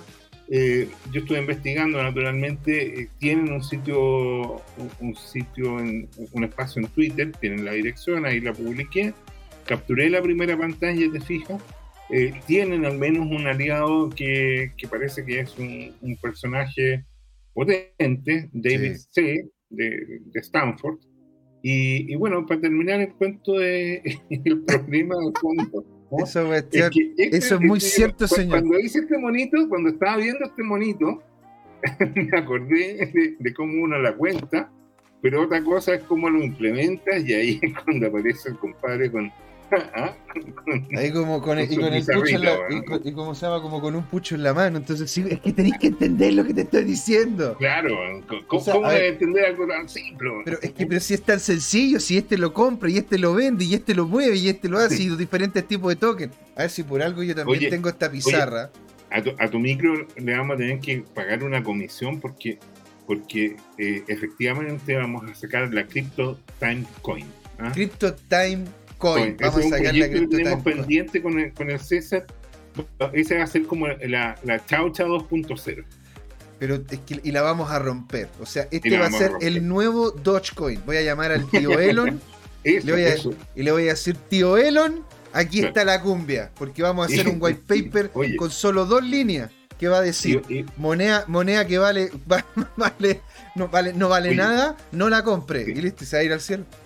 Oye, y vamos a poner de imagen al perrito del lipigazo. Eso, vamos a poner de. Vamos a poner de. ¿Sabía quién vamos a poner de. Vamos a poner de, de, fondo. A, vamos, a poner, vamos a poner de fondo una foto de nosotros. Así, una, así uno, uno a la espalda de otro. Así como, como, como, como unos malulos. Oiga, señor, ya nos estamos acercando a las 7 de la tarde y ya estaríamos, como se llama, empezando a compartir con nuestro invitado. Se viene un invitado de lujo, señor. Lo presenta usted, lo presento yo, para después irnos a la... ¿Ah? Yo ya, yo ya terminé de presentar y ya hice la tarea. ¿ah? ¿Ya? después después me, publican la nota. claro. Oiga, y usted me sigue cambiando de forma consistente las pantallas. ¿Vale? Aquí lo que vamos a mostrar, ¿no es cierto? Lo que voy a mostrar yo ahora es que te voy a mostrar acá cuál es. Eh, para una pantalla. Voy a mostrar esta. Pow, ¿no es cierto? Y, y así vamos a ver esta pantalla donde, va donde está justamente el personaje que vamos a entrevistar hoy día. El caballero se llama Leonardo Salgado. Y para que pueda... lo Yo lo conocí. Bueno, es que la historia es larga y hay una serie de anécdotas por lo que preferiría dejarlo para la segunda patita, por lo que ahí les, quería dejar el LinkedIn del hombre, un eh, ¿cómo se llama? Se llama One Devs and Dogs, y vamos a entrevistarlo, vamos a ver por qué se llama un, un developer y los perros, ¿sí? Porque tiene... Yo personalmente creo que tiene la camada de perro más simpática que puede haber. Aparte que el tipo es un seco en lo que él hace. Así que para que no, para que, ¿cómo se llama? Ustedes se estén atendiendo. Vamos a hacer un pequeño, mínimo corte de unos minutos para poderlo tener acá sentado con todas las de la ley y no se vayan porque Subspace es un proyecto que personalmente encuentro que va a cambiar la forma en la cual nos manejamos en temas de internet. Va a empezar a abrir realmente esta industria mucho más allá de lo que lo han abierto los productos tradicionales. Porque siendo parte de Polkadot, no significa que sea solo de Polkadot. Sea que se ha dado de que trabaja en el layer 0, trabaja de ahí para arriba. Así que no se vaya. ¿ah? Esto sigue. ¿Por qué, Jorge? Porque es hora de hablar de criptos. Exactamente. Aquí. Oye, mientras tanto en el chat, quiero reconocer que hoy día eh, eh, ETH, no sé por qué me cambió a ETC el chat, pero es, que, te, es que te conoce. 6,6% pues. diario, no importa nada. En este momento está sublevado, no sé, no importa nada lo que pasa con Bitcoin. está marcando tendencia solo. Y ahí no importa, absolutamente nada, señor. Lo importante es, en todo momento y en toda ocasión, ¿no es cierto? Si el producto tiene una entrega soluciones, porque es así en el cual terminan dándole gran valor al resto. Así que, este, si le, le parece, don Jorge, que hacemos un pequeño, un pequeño, un pequeño cortecito. Hagamos un pequeño corte, ¿cómo no? Sí, señor. Oye, chicos, no se vayan, ¿ah? Vamos a dejar aquí el pequeño corte y volvemos en unos minutos, solamente para que el joven se sienta acá. Ordenamos el tema del mediático y listo, y punto pelota, ¿vale? Los esperamos, no se vayan. Tomicro, do- doctor, doctor Rechazo, todos los que están ahí. Muchas gracias. Ahí nos vemos en un ratillo. Chicos, bienvenidos de vuelta. ¡Ah, ¡Qué emoción! ¡Qué emoción! Muchas gracias por estar ahí, a todos, ¿no es cierto? A Tomicro, a, ¿cómo se llama? A Cristian, a, Cristian León, a, a Doctor Rechazo, a todos los que nos, nos- se mantuvieron ahí, siguieron pendientes de esta transmisión. Tuvimos, ¿cómo se llama?, que hacer algunos cambios puntuales en el tema técnico, pero todo funcionando como reloj, señor. Y aquí ¿no es cierto? Le damos la bienvenida a un grande, a don Leonardo Salgado. ¿Cómo está? Súper bien, hermano. Que no estábamos juntos en. Uy, pero vamos a empezar. algo, sí. Imagínate, pues. A ver, Jorge, lo que pasa es que yo conozco aquí a, a don Leo desde el tiempo, imagínate, desde el 2017. O sea, esta cuestión, o sea, suena, suena poco tiempo, en la- en- en- en- pero, pero ha sido muchos años. Ha sido mucho tiempo que esta industria crece a años de perro. ¿Sí? Crece a años de perro. Cada, cada año es una, son como dos o tres años en la industria, en la industria nosotros. Así que este, dámosle una gran, gran bienvenida, señor. Así que qué alegría. Tuvimos, Sí, igualmente. Bueno, tuvimos nosotros en, en Descentralizados, un proyecto anterior que teníamos, ¿no es cierto? Claro. Sí, pero más que nada, lo importante es saber y que la gente que nos está viendo te, te conozca. ¿Cómo es que tú te acercaste al mundo blockchain? Ponte tú, ¿quién es? ¿Quién es, quién es Leo Salgado y por qué se acercó al mundo blockchain? Oh, hace años ya. Es que yo siempre fui como un developer bien autodidacta, hermano. Y, y como que nu- nunca ahí trabajando mu- mucho tiempo en una pega y siempre tratando de buscar alguna cuestión. Y de repente un día, hace años ya, un amigo me lo mencionó así como por encimita. Y yo hice una compra de Bitcoin, me acuerdo. eh, y ahí quedó, pues. Y un día el Luiso se me acerca y me dice, oye, tú has visto esta cuestión de El Luiso, Bitcoin, una, un amigo, cuatro años también. atrás, cinco años atrás, claro. Y ay, me acordé, dije, oh, yo algo tenía. Y listo. Y ahí volvimos encima de toda la cuestión. Con el Luiso, ¿te acordás que lo primero que como que tratamos de hacer fue como este indicador de del mercado chileno que se llama Mercado Cristo? De mercado, paginita con el Nacho y con el Luiso. Sí, claro. Y teníamos todo el exchange chileno ahí y era como la herramienta útil así para el que tradeaba como entre criptomarket y hacía un poquito de arbitraje y tenían como un indicador tiempo real de diferencias de precios con el mercado afuera y el mercado Claro, el, arbitraje, simple, pero el arbitraje a grandes rasgos es simplemente ver si es que el precio de un activo está en un, en un exchange a un poco más arriba que el otro. Y lo que hace es que compras en uno y vendes en otro y te ganas una pequeña diferencia menos los porcentajes que tiene la compra y venta en cada uno de los exchanges. La gracia es que hay muchas personas que utilizan bots y los mueven muy rápido. Entonces el- el- los datos que entregaba aquí el hombre eran pero, pero Sí, en ese tiempo cuando había poca gente igual, pues entonces había... Se daban los tiempos para andar haciendo cositas entre un exchange y otro y... Todo el Claro, rato, como en el principio y de repente habían diferencias de, no sé, 50, 100, 200 lucas, así, en minutos. Claro. Y ahí el que la agarraba, la agarraba. La ¿no? agarraron, el que la agarraba, la tocaba ¿no? Pues ahí, le tocaba otro. ahí como se llama, creamos varios juguetes. Entonces nada, pues nos, nos conocimos, nos conocimos ahí y aquí el hombre creó todo un proyecto que se llamaba el bloque austral, ¿te acuerdas? Y el bloque austral de hecho tuvo varios proyectos muy interesantes vinculados con el tema blockchain. El cajero. El cajero.cl que fue muy importante porque hecho fue el primer cajero ¿sí? a nivel nacional que tenía criptomonedas y que tú podías comprar, comprar criptomonedas directamente al cajero y del cajero hacer envío de forma internacional. En realidad uno de los dos primeros cajeros. Uno de los dos, bueno, a ver, el primero que se colocó en, en- Ah, en funcionamiento fue ahí, pues. Eh, Hay- hay que- De los primeros cajeros. Bueno, de los primeros que ya. Pero la cosa es, ¿no es cierto?, que aparte de eso tuvimos otros proyectos más. O sea, tenemos varios, de hecho, vinculados con lo que fue Kawin. ¿Te acuerdas del tiempo workshop y hicimos varias cositas entretenidas. Siempre pasaba algo. Siempre. había algo que hacer. Siempre hay algo que hacer. Bueno, es que en realidad, desde mi lado, como aportando desde el mundo de las finanzas, el, el Leo aportando desde la programación, porque aquí el hombre pasa de, de- de- de a veces días sin dormir solo programando. Es una máquina. Es una, es una fucking máquina, así que. Aquí y- Santiago, pero es que bueno, es que en Santiago otra cosa, es que el hombre también es del sur, así que bueno, la, eh, la- la- En el campo es facilito pasarse dos, tres días trabajando. Sí. O sea, imagínate, aparte no tenía el polen de Santiago, estáis como más libre en cierto sentido. Bueno, entonces tú te empezaste a desarrollar acá en Chile en ese sentido, pero te pegaste un gran salto porque pasaste de estar ahí en lo que era Cawin, estos proyectos chiquititos, a trabajar con algunas instituciones bien potentes aquí. Yo tengo mucha suerte. tengo mucha suerte. Tengo mucha suerte, yo tengo mucha suerte. Con un tip, ¿Ya? tú vas a tener suerte. Está bien. Y, y por esas cosas de la vida conocí gente, me metí en los lugares que había que meterse. Y como siempre, ñoñito tratando de buscar como lo último, lo último, lo último. Me metí tempranito a blockchain y tempranito me di cuenta que había que enfocarse en una sola cosa si quería ser developer. Y darle como caja a esa cuestión porque como esta, esta cuestión estaba empezando y dije esta, esta cuestión es, es grande. Mm, Y van a ver estos nichos que yo ahora los veo así como, ah, desarrollo de Web3 JS o desarrollo de aplicaciones, se van a convertir en nichos de trabajo grandes. mm, Y, lo- y van a pedir expertos en Web3, expertos en consenso, Mm. expertos en core, expertos en storage, expertos en P2P. Y así, po. tal cual. y otras personas Sí, irán tratando de seguir abarcando todo, pero Perdón, una pequeña interrupción.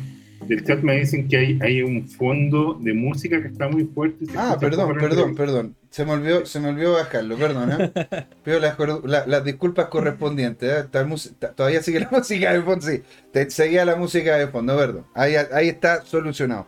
Muchas gracias a todos los que nos avisan. Claro, yo conocí Ethereum, brother, y dije, contrato inteligente, tengo que hacerme experto en contrato inteligente.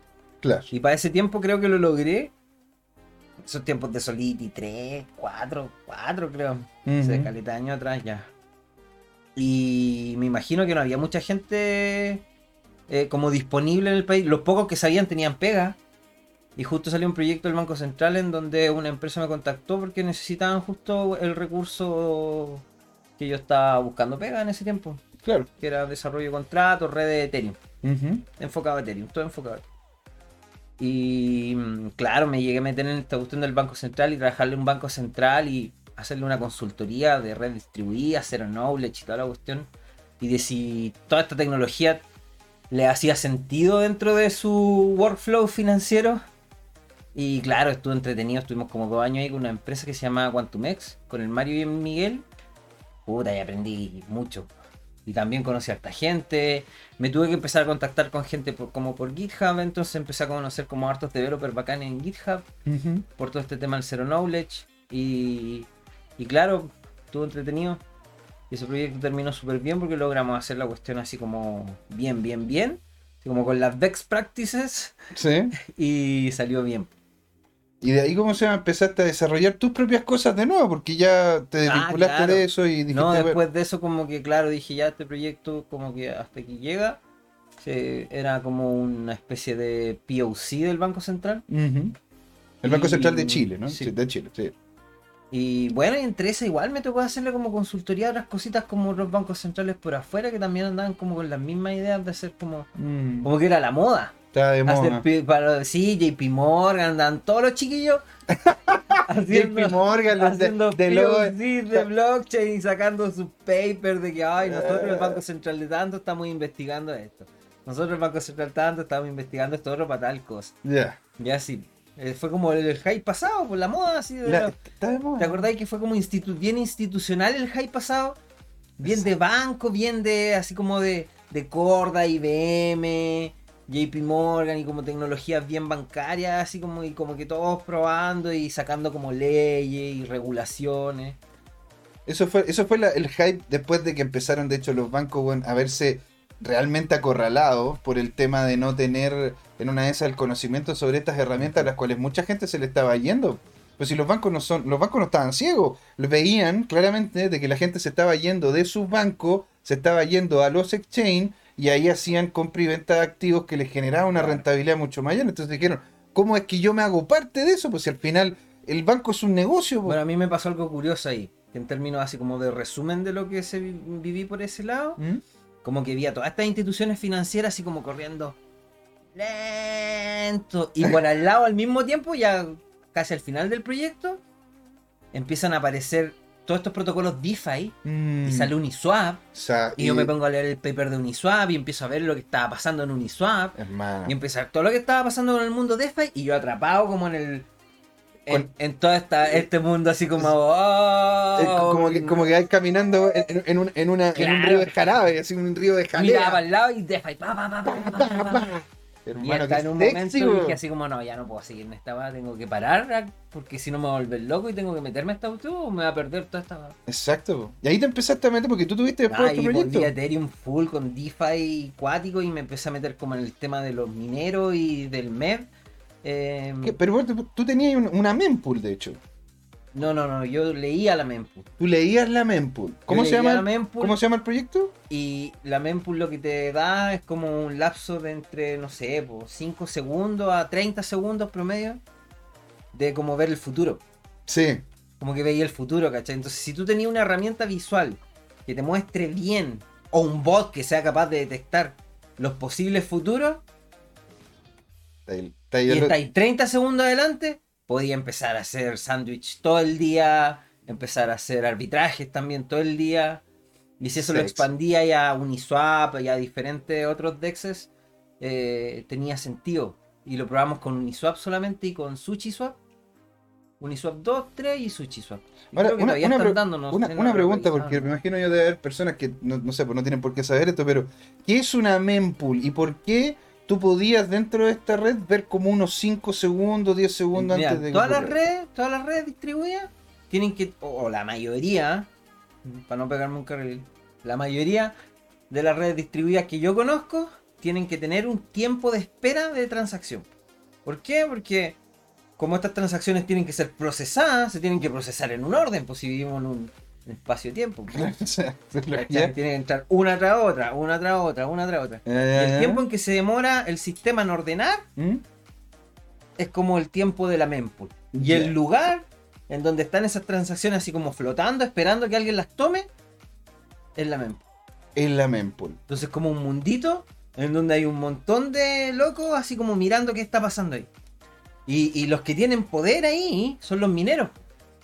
Porque los mineros son los que toman esas transacciones, obviamente en el orden que corresponden, y hasta a veces pueden in- influenciar en el precio de un Mm. activo ordenando las transacciones. Claro, dependiendo también cuánto tú paguís. Claro, y ellos pueden meter transacciones entre medio, ¿cachai? Y hace empezar a hacer cosas y manipular el mercado. Se, se vivió eso en Uniswap en un principio. Ahora, eso Cuando no existía sería- el Flipach, uh, cuando no existía el Slipach. ¿te acordáis? Sí, porque me Sí. acordar por no sé, Ahí, yo, yo ahí, uh, ahí, puta que lo pasábamos bien ahí, po, weón. Imagínate yo, los yo no dormía. Yo Imagínate no los bots y los mineros, esos locos sí que no dormían. No, no, po, o sea, no, porque ya a dormir. O sea, para que la gente que no entienda un poco, a ver, esta cuestión de los mempool es lo mismo que la blockchain fuera un fuera una discoteca o, un lugar donde la gente va a entrar, ¿no es cierto?, a disfrutar.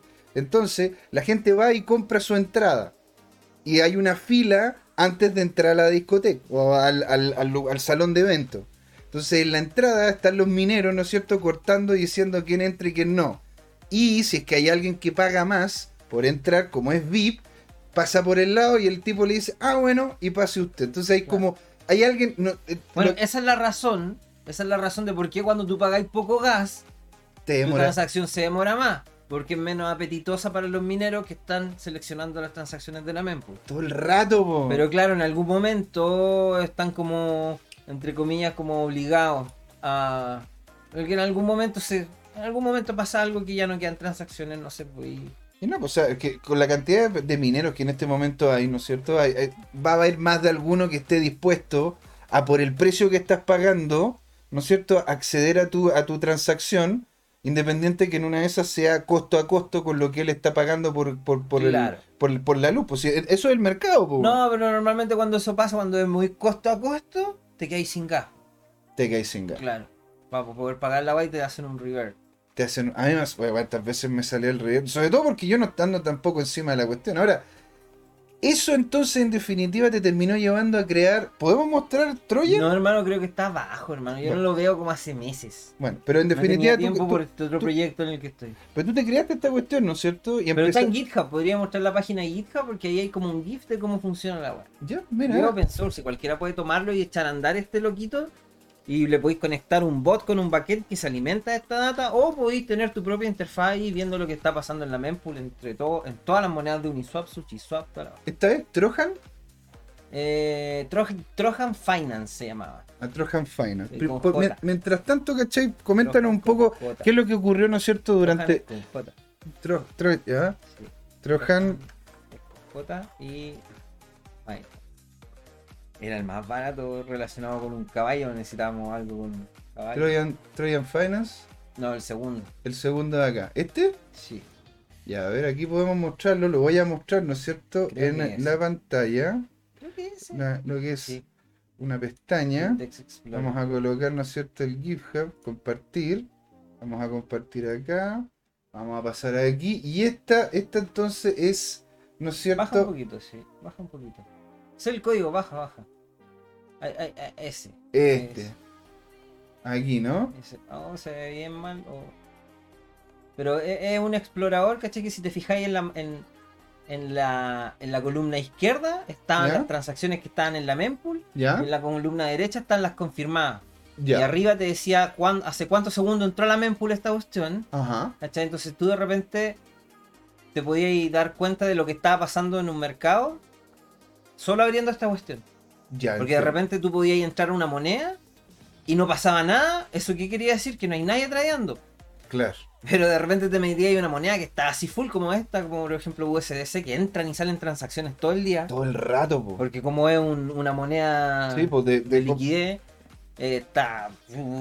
Pero de repente entráis otras monedas como, no sé, pues Parsic o, o tokens como de proyectos nuevos Ajá. y podíais cachar perfectamente lo que estaba pasando cuando entraban whales a comprar, cuando entraban whales a liquidar, las whales no liquidan No. sus 200.000 cuestiones en una sola transacción, ¿no? No, po. pues el LOL y no la de hacen, po, 10.000 cada dos minutos, de 10.000 cada dos minutos. y de Claro, repente claro, claro, Oh, esta, esta ya recién hizo una. O hay una whale liquidando, te metías ya de tres cañas, empezabas a cachar y sacabas los rollos al tiro. Oh, y de repente vendía y antes de que el- cuando la whale empezaba a vender, le sacabas el rollo y empezabas a. O sea, en Y definitiva. ese era un ejemplo simple porque Mira, y Jorge, onda, en definitiva lo que sería, ¿no es cierto? Lo que estábamos hablando nosotros al principio, que era el velón que se pegó, ¿no es cierto? Eh, BTC. hu- Hubieses con este tipo de mempool, si hubiese si- eh, eh, enfocada, ¿no es cierto?, en tema, en tema BTC, habrías podido dar cuenta, oye, se está- están empezando a entrar varias transacciones vinculadas con lo que es la compra, entonces voy a posicionar una, una cuestión antes de que pueda ocurrir cualquier otra cosa. ¿Te das cuenta? Entonces, e- es como... Bueno, igual está la explicación como en detalle ahí en el GitHub de lo que hace la aplicación y cómo funciona. Pero Y de cómo como- montarlo tú mismo, de hecho, si... No sé si está arriba, esa versión está arriba en la página web, creo que está abajo. hermano, Pero ahora- los servers. Ahora lo que nos compete, porque de allí, ¿no es cierto? Estuviste haciendo un par de proyectos más y dijiste, pero ¿sabes qué? Es momento para poder volverme a emplear porque tenía ganas de hacerlo. ¿Y qué, ¿y qué fue lo que te llevó, te llevó a hacer lo que estás haciendo ahora? Cuenta la historia, po, Ah, hombre. no, hermano, es yo- muy buena la Yo- historia. Yo, desde mi ignorancia siempre he pensado, siempre pensé una wea. Ya. Oh, disculpa. Mal- mal- No, si aquí, aquí podéis decir weas, las, Ah, las ya. weas que queráis. Vale. Aquí somos todos mayores de edad. Desde un principio, desde mi ignorancia, siempre me pregunté así como, ¿por qué, eh, por qué, por qué, por qué ocupamos esta tecnología blockchain que es bonita y toda la cuestión? Y que funciona de manera distribuida y toda la cuestión. Pero ¿por qué yo como, como, como cuando, cuando tú echas a andar un nodo, por ejemplo, de. Bitcoin, tengo que estar forzado a tener toda la data del estado de la cadena de bloques para poder ser un nodo, ¿cachai? Como completo. Exacto. De hecho, tú me habías dicho cuánto tenías que descargar en Después Bitcoin y empecé, a vivir, Ethereum. sí, después empecé a vivir toda esta cuestión de que cuando tenía el cajero tenía que tener mis propios nodos para poder hacer las transacciones de una manera más rápida y tener mi plata más segura y en mis propios noditos. Claro. Y claro, me di cuenta así como. Eh, oye, esto pesa harto. Pesa Sí. harto. Me salía carito tener una máquina virtual arriba eh, con una. con Con- 4 terabytes de un full cliente. Y después empecé a cachar que habían algunos workarounds para eliminar, para, hacer un prune de la data. Y mil técnicas para poder como ahorrar espacio de, de- de- de- del, Sí, en porque el disco porque del no estado de la cadena de bloques. ¿cuánto, es lo, ¿cuánto es lo que pesa la red de Bitcoin? Como, no sé, no pesa tanto, creo que pesa como un, par de gigas, no sé. Un 10 par de gigas, gigas. No sé. Y la de La, Ether, de- la de Ethereum es la que pesa. la de Ethereum es la por el tema de pesada. los contratos. Yo la última vez que vi un nodo pesaba como 4, 4 teras. 4 tera. Un nodo. Sí, pues eran 4 cuatro, cuatro storage de un tera. Sí, un nodo completo, sí, validador, con toda la data firmada, toda la. Puta, Un nodo completo de, de Bitcoin está del orden de 300 gigabytes en espacio. Ah, 300 gigas, sí, pero igual es, 300 es mucho menos que un tera. po, Harto cuatro menos, teras, harto menos que un tera, claro, claro. eh, sí, Pero es que bueno, ten en cuenta pero que. aún así es caleta. es que- Y, y tenéis que pensar que está, esto- eso- esos 300 gigas los tienen, está recopiado y recontra replicado en todos los clientes alrededor del mundo. Y es bonito que todos tengamos nuestra propia copia del Ledger completa. Pero yo decía, pero ¿cómo no hay alguien que vaya a agarrar esa cuestión y en vez de tener una copia completa, esté distribuida? Y ahí podemos hablar de sharding y de un montón de técnicas para poder desacoplar la cadena de bloques y poder escalar de manera horizontal y vertical y bla, Oye, hermano, ¿sabes que tenemos que invitar Pero- de nuevo para hablar de esa weá, weón? Porque es que esa cuestión es muy interesante. O sea, a ver, lo que se viene No con. por la rama. No, no, pero te vamos a invitar para. Ya lo saben, pídanos entonces a Leo de un montón de cosas ahí. Sí, pues ahí Pero entonces tú empezaste a ver esta cuestión como Claro. un problema, ¿no? Y, y lo viví como un problema y dije, no, esta cuestión no tiene solución porque por cómo funciona el consenso de Nakamoto y por cómo funciona eh, como toda la base del, del Bitcoin, Ujú. tenéis que tener replicado el estado de la cadena de bloque en todos los participantes de la red. Así es. Y por diferentes otras razones, pero en, en- en términos como más técnicos, más de ñoño, es estúpido.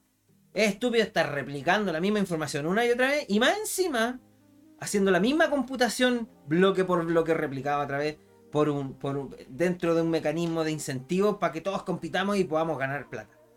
¿Cachai? Claro. Eso, eso lo Tiene que haber una forma más inteligente de hacer eso mismo. Así es. Bueno, y aquí. Y ahí me encontré con esta. Ahí te encontraste con esta cuestión que vamos a mostrar acá, ¿no es cierto? Que En es. realidad cuando yo lo, cuando yo encontré la cuestión estaba buscando pega y dije, no puedo creer que esto es lo que estén creando esta cuestión. Y la página hasta ahora era una, eh, nada que ver con lo que estaba, era una página súper fea, así era casi, casi texto plano, casi texto plano con arriba el loguito de Subspace. Pero es que era, era de ingenieros, pues después vino la diseñadora. No, vino la diseñadora Sí, pero es que, a ver, es que es lo que pasa, pues los ingenieros colocan texto nomás, pues es lo que funciona. Ya, entonces, pero ¿de qué se trata esta cuestión? Porque, porque ¿cómo se llama? Tú me dijiste que, se, que te está basada en Substrate, ¿no es cierto? Donde apartamos de la base. ¿Esto es un proyecto Polka Si o parto no? de la base, esto es un proyecto de un par de personas de eh, Estados Unidos, de Jeremía, ¿Ya? eh, mis jefes.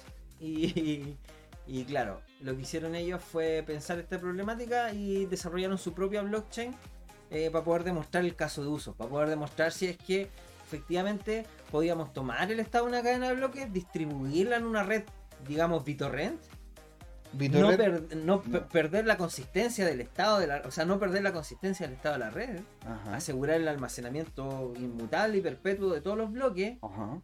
sin la necesidad de que todos tuviéramos una copia.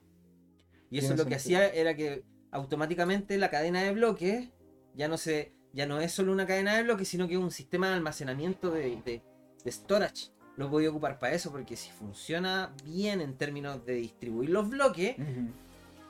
Distribuir algo más fácil debería ser más menos complejo, porque distribuir los bloques dentro de un consenso y en, en- Puta, qué en wea una más- especie de red BitTorrent Pero qué weá más sexy, hermano. ¿Qué, pero, qué, pero almacenaron archivos facilitos y dijimos, y bueno, ellos dijeron, oye, esto puede ser, esto nos puede ayudar a escalar el tema de las transacciones, a bajar en los costos transaccionales, a agregarle storage y mejorar cómo funciona IPFS en realidad.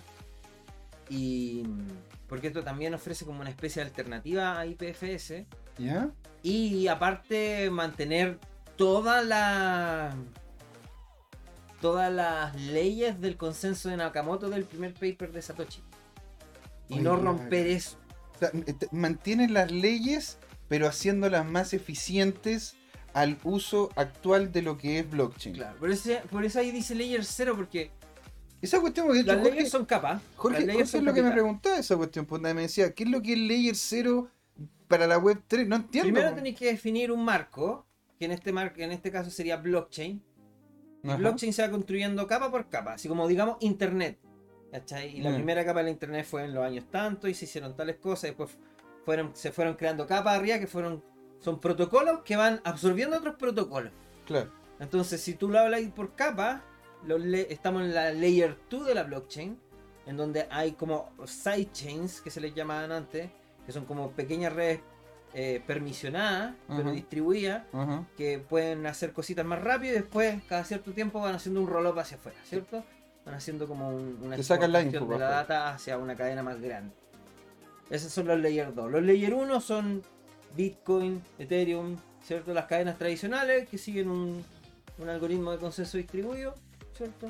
Normales. Ok. Y, y lo que están desarrollando, lo que estamos desarrollando acá tampoco es un layer, ni- no es ni un layer 2 ni un layer 1, Ya. ¿cachai? Porque rompe como la arquitectura del layer 1 y tampoco un layer 3 porque no tiene nada que ver con el layer 2 ni con el layer 1, ¿cachai? Como que no, no absorbe eso, no absorbe todo eso, pero sí toma toda como la experiencia de todo lo que ha pasado durante todos estos años con el desarrollo de blockchain y intentan como proponer una nueva manera de ver el tema del consenso, el tema del almacenamiento y el tema del funcionamiento de una blockchain en sí. O sea, puta, mira la cuestión sexy, weón. O es sea, eh, harto. Nosotros, o sea- nosotros todavía no logramos la forma de. De hecho, todavía no lanzamos. nos- la- la- la- el proyecto está arriba y todo. Nosotros estamos desarrollando la testnet. Pero en sí, esta cuestión todavía no se lanza. Por lo mismo, porque eh, el, el protocolo es tan complejo que todavía no, no logramos, como, como conversamos antes del podcast, realmente poder comunicar. Mira, esto lo puedo ocupar para esto, para esto, para esto, para esto. ¿Cachai? ah, Porque en realidad eh, almacenamiento lo podía ocupar para un montón de cosas, para almacenar NFT y todo lo que ya sabemos. con- es que claro, es que esta, esta cuestión en definitiva es como, es complejo. es como es como ya no ir, no es necesariamente ir al concepto de internet, sino ir al concepto del poder guardar información dentro de internet. Esto, esto, esto y te lo pregunto a ti abiertamente, esto sería como un, un drive de esos que tú podés comprar online, ponte tú, como el de Microsoft, como el de Google, No. como el que sea, pero donde tú puedes llegar y posicionar información. Si es que yo quisiera, ponte tú, colocar, lo pregunto para- por si acaso hay alguna pregunta, de yo llego, coloco, ponte tú un archivo de X cosa, ¿lo puedo dejar en esta red? ¿O tiene que ser algo en específico? Imagínate que podéis guardar cualquier cosa, cualquier archivo. Ya, Podéis guardar desde una transacción, un NFT, un dominio, un MP3, ¿cachai? ya, En un futuro. En un futuro, en un futuro. en un futuro, claro. Y por eso, y por eso es layer desarrollado. cero, porque, porque es desde ahí donde tú podrías tomar, ponte tú, toda la, toda la, toda la red de Ethereum y la chantáis encima de esto. Es esto es, es como el radier de la casa, en donde después encima le colocáis la casa como tal. Claro. Un- Uno de los casos de uso es lograr eh, archivar, así se le llama a ese proceso, ¿Ya? en Substrate por lo menos, archivar eh, otra cadena de bloques más grande. Oye, es sexy, weón. Como es que tomar súper- lo- ¿Cómo no va a ser? Bueno, en definitiva lo que estáis diciendo es que vaya a poder desvincular, ¿no es cierto?, nodos que en este momento funcionan en, en lugares que son privados para que sean realmente públicos y con, con una red que sea realmente No, el descentralizada. caso de uso es este. El caso de uso es que. ¿Tú cachai lo que es el finality de, el finality de una blockchain, ¿cierto? De un bloque en realidad.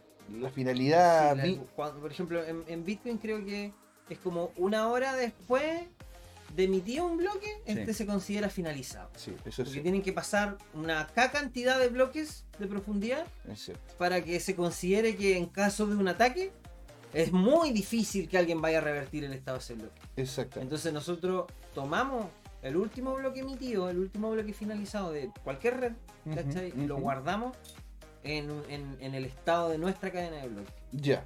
Pero la gracia de eso es que como nosotros lo guardamos de una manera como distribuida, como BitTorrent, digamos, eh, ese bloque queda distribuido en pedacitos de pieza, en, una, en, en- en un anillo, en donde cualquier persona puede acceder al último estado. Entonces, por ejemplo, digamos, respaldamos hoy día Bitcoin y mañana justo llega un ataque del 51%, por ser bien ridículo. eh, pero por poner un caso de uso, Sí, claro. Eh, no sé, la comunidad por último se puede poner de acuerdo de que, oye, pero si todo el mundo sabía de que el último bloque finalizado y que no se podía revertir era este, ¿Alguien tiene esa copia? Oye, sí, mira, está allá en una red pública en donde constantemente los cabros están respaldando los últimos bloques finalizan. Sí. Entonces podemos confiar todo en esa base, sí, porque es una red igual, almacenada con el mismo, las mismas reglas de consenso que todo el mundo. Claro, están las bajo las mismas reglas. Es como, una, hay una página web que es muy conocida que se llama Archive, en donde tú, tú puedes ver cómo eran, las web antiguas, ponte tú la web antigua de Amazon, la web antigua de otros más. Y la verdad que es muy interesante. Entonces tú puedes ir viendo, ¿no es cierto?, cómo es que también ha ido evolucionando esto. Y si ellos pueden hacer esto, no solamente con la red de Bitcoin, sino con la red de Ethereum, con la misma red de Polka, porque ustedes, Hay varios proyectos similares en Polkadot, ¿ah? ¿sí? Sí, y en, en Ethereum también. em, y hay otros que son como sus propios stacks. Ahora, ¿por qué ustedes lo Uno se hicieron? llamaba Arwave y el otro se llamaba Chia, de los que yo he visto por lo menos. Ah, Que son que, que ocupan el tema del consenso con disco duro, ah. no, no con no con proof of stake ni proof of work, sino que proof of capacity o proof of storage. Que es como Mm. tú prestas, en vez de prestar espacio de computación, prestas almacenamiento Sí, porque tú me, para cont- generar tú- tú me de contaste, storage. porque tú me contaste que en definitiva, bueno, primer- primero antes que eso, tú lo- tú lo- ustedes lo están haciendo, ¿no es cierto?, lo que es la red de Polka, ¿y por qué la red de Polka? No, nosotros estamos ocupando el, el- el- el- el stack de Substrate, que es la tecnología con la que está construido el ecosistema de Polkadot, ¿cachai? Para construir un- una máquina de una blockchain aparte, un fork. o sea, en Pero en términos de código, en términos, un fork en términos de código, de GitHub, ya. Entonces ocupamos esa tecnología y obviamente como ocupamos la misma tecnología, eh, las estructuras de datos de los bloques y todo son iguales a todas las cadenas y a todas las parachain y a todas las relay chain del ecosistema Polkadot, entonces tenemos la facilidad de intercomunicarnos con ellos.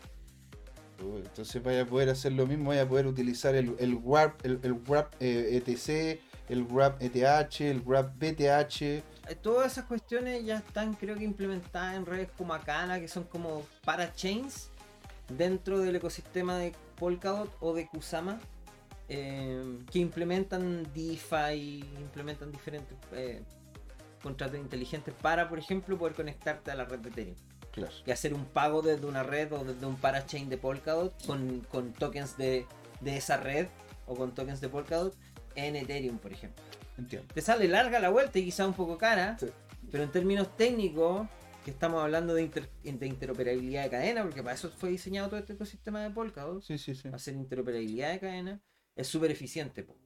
Mm. En ese, en ese escenario es súper eficiente. Oye, qué interesante. Ahora, me- tú me comentaste que tiene una estructura diferente, porque ponte, ¿qué diferencia tiene el Proof of Work, el Proof of Stake y el Proof of Capacity? ¿Y cómo es que ustedes también diferenciaron al que ofrece, ¿no es cierto?, al que valida los bloques y al que crea los bloques que los va tirando para arriba. ¿Cuál es la diferencia entre Ah, esas tres? para eso hay que hablar un poquitito de, Veamos de- la página de- de un principio, ¿cachai? En donde cuando hablamos de, de- de que las redes hoy día distribu- distribuidas son como de público, de acceso público, en realidad son de acceso público con comillas. ¿cierto? Porque, por ejemplo, yo puedo acceder a la red de Bitcoin, pero para participar en el consenso de Bitcoin, ¿Sí? yo tengo que tener un minero. Entonces ahí está, entre comillas, esto es abierto para todas las personas que tengan los recursos para obtener un minero y poder participar del consenso, Ok. ¿cierto? Sí, pues necesario. Mínimo. Lo mismo pasa con Ethereum, 2 puntos- con Ethereum 1.0 y con otras cadenas de bloques como Ethereum 2.0 que son Proof of Stake. Son de acceso público, no son permisionadas, cualquiera puede entrar, pero siempre y cuando eh, tenga coins para stackear. Sí, bueno, ¿Cierto? claro, tenéis que colocar luquitas, tenéis que poner Sí. plata para ganar plata. Entonces, lo que, la, la, la- mira, se ríe Jorge, Sí, pero, pero es que es cierto, es que po. así O sea, es que así funciona, po, colocáis lucas Claro. para ganar lucas. Entonces, nosotros en, en- en esta, en esta otra tecnología pasa lo mismo. Pasa exactamente lo mismo. En algún punto tenéis que tener algo de valor en un nodo validador. Porque, porque él, él pone eso en stake, pone eso en riesgo, ¿cierto? Eh, al- si se comporta mal, se lo quitan, la red lo banea y le quita esa plata. Sí, sí, sí. Así funciona la mayoría de los protocolos de stake. Cuando un weón no es honesto, pum, Siempre te cortan, pues te claro. corta. Y perdiste tu stake. Así. Entonces, eh, sigamos manteniendo eso mismo, pero como nosotros no ocupamos ni proof of work ni proof of nada, pero necesitamos almacenamiento, démosle un rol más eh, protagonista a la persona que almacena esta cuestión y desacoplemos, desacoplemos la producción de bloques de la validación y el almacenamiento. Entonces, la producción de bloques la hace un nodo que es un nodo cliente, ya que está proponiendo bloques, va tomando las transacciones del, del- de la mempool Sí, y lo va proponiendo como lo hace cualquier minero entiendo. y hace un broadcast a la red del bloque con una solución y el farmer toma ese bloque, lo valía y si está correcto, lo almacena. Y los dos se llevan una recompensa, una por el almacenamiento, el farmer, y el otro por la producción del bloque. Entonces, el, el el proponedor del bloque se lleva la recompensa del bloque y el farmer, que es el que almacena la data, se lleva la recompensa del costo de almacenamiento.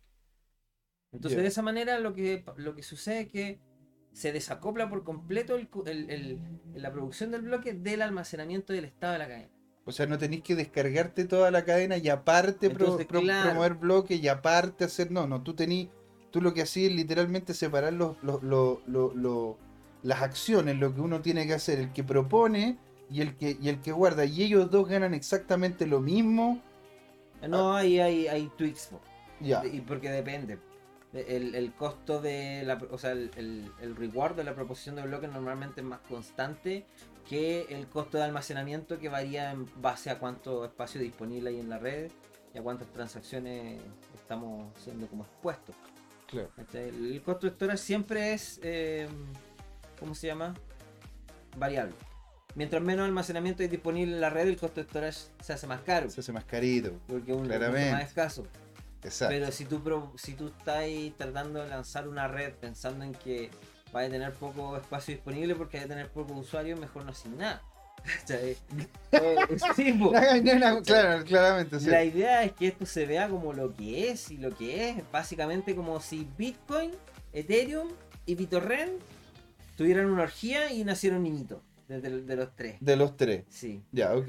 ¿cachai? Tal cual.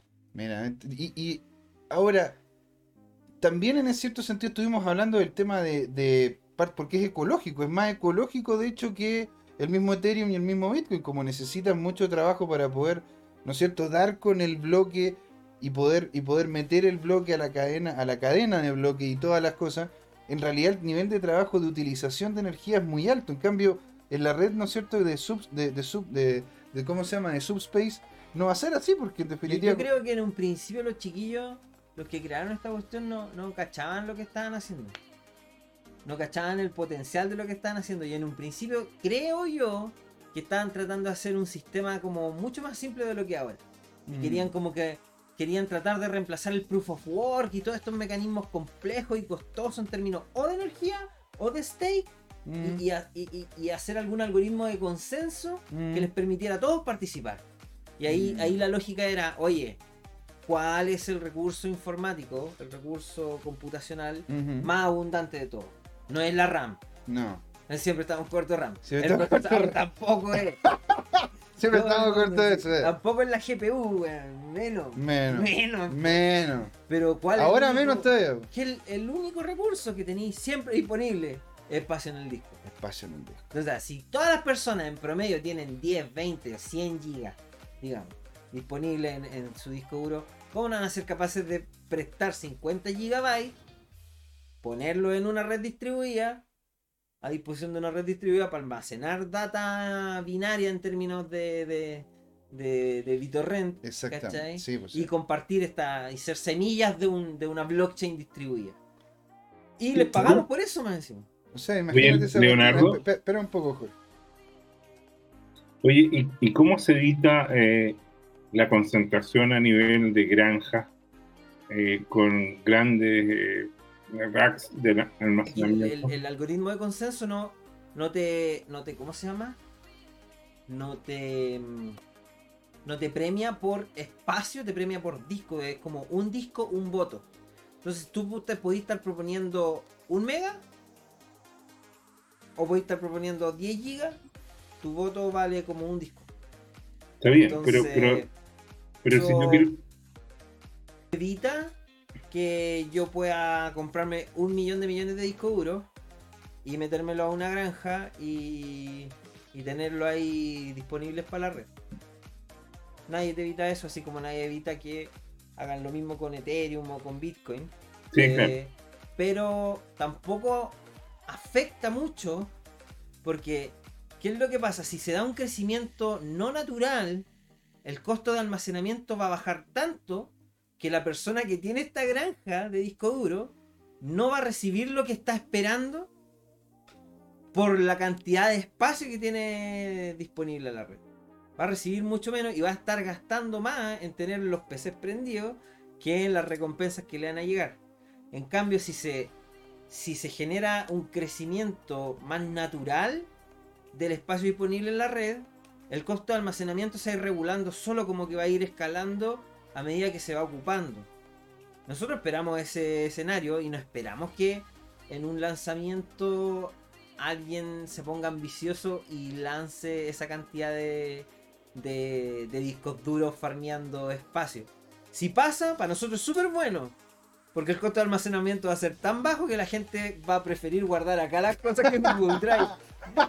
Pero, pero va a ser tan bajo el costo que en un principio la persona no va a recibir lo que espera. Claro. Pero, pero, si esa persona se mantiene ahí y la gente se empieza a migrar porque, oye, aquí es tan barato porque hay un Longi allá en China con una tremenda granja dándonos almacenamiento gratis. Claro. ¿Qué es lo que va a pasar? Que va a aumentar demasiado la demanda y en algún momento se lo quito con la granja, se va a quedar corto y se a hacer la América. En, de- en definitiva, Y como deberían empezar a llegar otros participantes a la red y empezar a, pa, pa, a crecer ta, ta, ta, ta, y capaz esto se convierta en el Amazon S3 de la blockchain.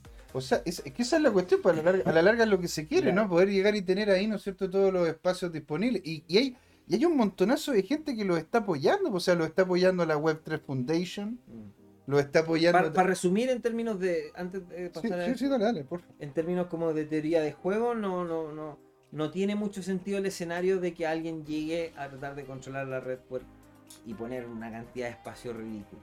O sea, en definitiva, no, no es que te puedan hacer lo mismo que le hicieron acá en Chile a Chaucha, ponte tú, que llegaron los chinos y empezaron a mí. Es que eso es proof of work. Pues Por eso, o sea, no, no se puede porque es otro otro otro protocolo, pues Eso otra... es proof of work. Es diferente. ¿Cachai? Exacto. Es, completamente diferente. O- otra problemática, otro escenario, otras vulnerabilidades. Nada que ver con las del almacenamiento en donde tú tenés como, como un disco, un voto. O sea, imagínate que en, este, en este proyecto lo que podríamos estar viendo sería el Amazon Web Service, pero descentralizado, en donde a la gente le paguen por hacer justamente posicionamiento de un espacio dentro de su, de- dentro de su capacidad de disco duro. O sea, ahora la- la- lo que conversábamos delante Sí, es, sí. es donde, es donde me gustaría como a mí andar porque esto todo va a depender de si la gente le encuentra sentido y empiezan a construir cosas sobre esta red o empiezan a eh, encontrar algún producto que nosotros mismos ofrezcamos interesante. claro. Como por ejemplo, de los que se nos ocurren a nosotros, así como los más básicos, el tema del almacenamiento de NFT y ese tipo de como activos digitales que se pueden mover fácilmente de un lugar a otro. Claro. ¿Cachai? Pero eso es un pelo de la cola de lo que podía hacer con una red de este tipo. O sea, es que, es que imagínate las cosas que podía hacer si es que tú tenés realmente la capacidad de no solamente porque ponte tú, yo estuvimos conversando con Juan Limón hace un tiempo atrás sobre este, sobre esta dinámica, ¿no es cierto? Que era literalmente poder pro- po- poder posicionar tamaño en disco duro, el cual la red de BitTorrent te la valida y si tú estás de forma consistente, sin ningún segundo abajo, que eso es importante, sin ningún segundo abajo, durante tres meses, ahí recién empiezas a recibir dinero por haber puesto justamente ese ¿Cuál espacio. esa chía? No, no, era BTT, pues BTT tú Ah. podías llegar y comprar, pod- pod- podías ofrecerle a la red, ¿no es cierto?, este espacio de distribución en la cual la red después te la empieza a retribuir con esta moneda, que es la BTT, pues, ¿cachai? Pero tú necesariamente tienes, tienes que tener tus discos duros 24/7 por por lo menos tres meses No. antes de empezar a ganar. Eso es algo raro, no lo sé. No lo sé exactamente. No lo había escuchado nunca. Mira. Pero. mm, Pero mira, aquí estamos de hecho viendo lo que sería un demo, ¿no es cierto?, de lo que es el proyecto como tal, ¿no? InterBTC, ¿cuál es? El demo de InterBTC en acción. Aquí sale, de hecho, sale en la misma página acá, como Subspace, Ah, sí. de demo video, ¿no es cierto? De Tech Highlights. Podía utilizar, mira, aquí te sale de hecho que, que puedes utilizar. Pero esto, esto, esto es como un set de todos los proyectos que están en, en el Polkadot, ¿cachai? Aquí está Nazar, po. Que Este, son como este grants de, de- de Web3, ¿cachai? Este es un... Aquí está tú, de hecho. Aquí está, aquí está Leo, aquí está todo el team, ¿no es cierto? En, en, en, en, Subs- en Subspace Network. A ver. Es muy bacán el, el- el ecosistema de Polkadot, a mí me encanta, weón. Oye, ahora no sé si, porque en realidad, bueno, ya, estamos ya Hermano, estamos acercándonos al final. Estuve siempre pegado con Ethereum, Ethereum, como les decía, así, ah, el Banco Central Ethereum, después me metí al tema de la mempool, Ethereum, Ethereum, Ethereum, y un día escuché de Cosmos, y me gustó Caleta Cosmos, y hasta ahí llegué con Sí, la pues, interoperabilidad, y un día vi Polkadot y como que no me gustó el logo, años atrás. En serio, No te gustó el logo, no me gustó el logo, o sea, años atrás, ¿sí, ¿Cachai lo importante, Jorge, que es el logo, weón? O sea, Tenían otro logo, ya, tenían otro logo. ya, ya. Era un logo como, no sé, más hueviado que ahora. Era como morado, era morado, no sé Y- qué weón era, era como así, claro. Y claro, y de repente me, me sale esta pega, hermano, y me dice, no, mira, todo esto nosotros ocupamos Polkadot y Substrate. Polkadot JS y Pol- todo el stack de apps para el front y Substrate para todo lo que es backend, El back. Ya, ok. ¿cachai? Y bueno, aquí Jeremia lo explica súper bien. ¿eh?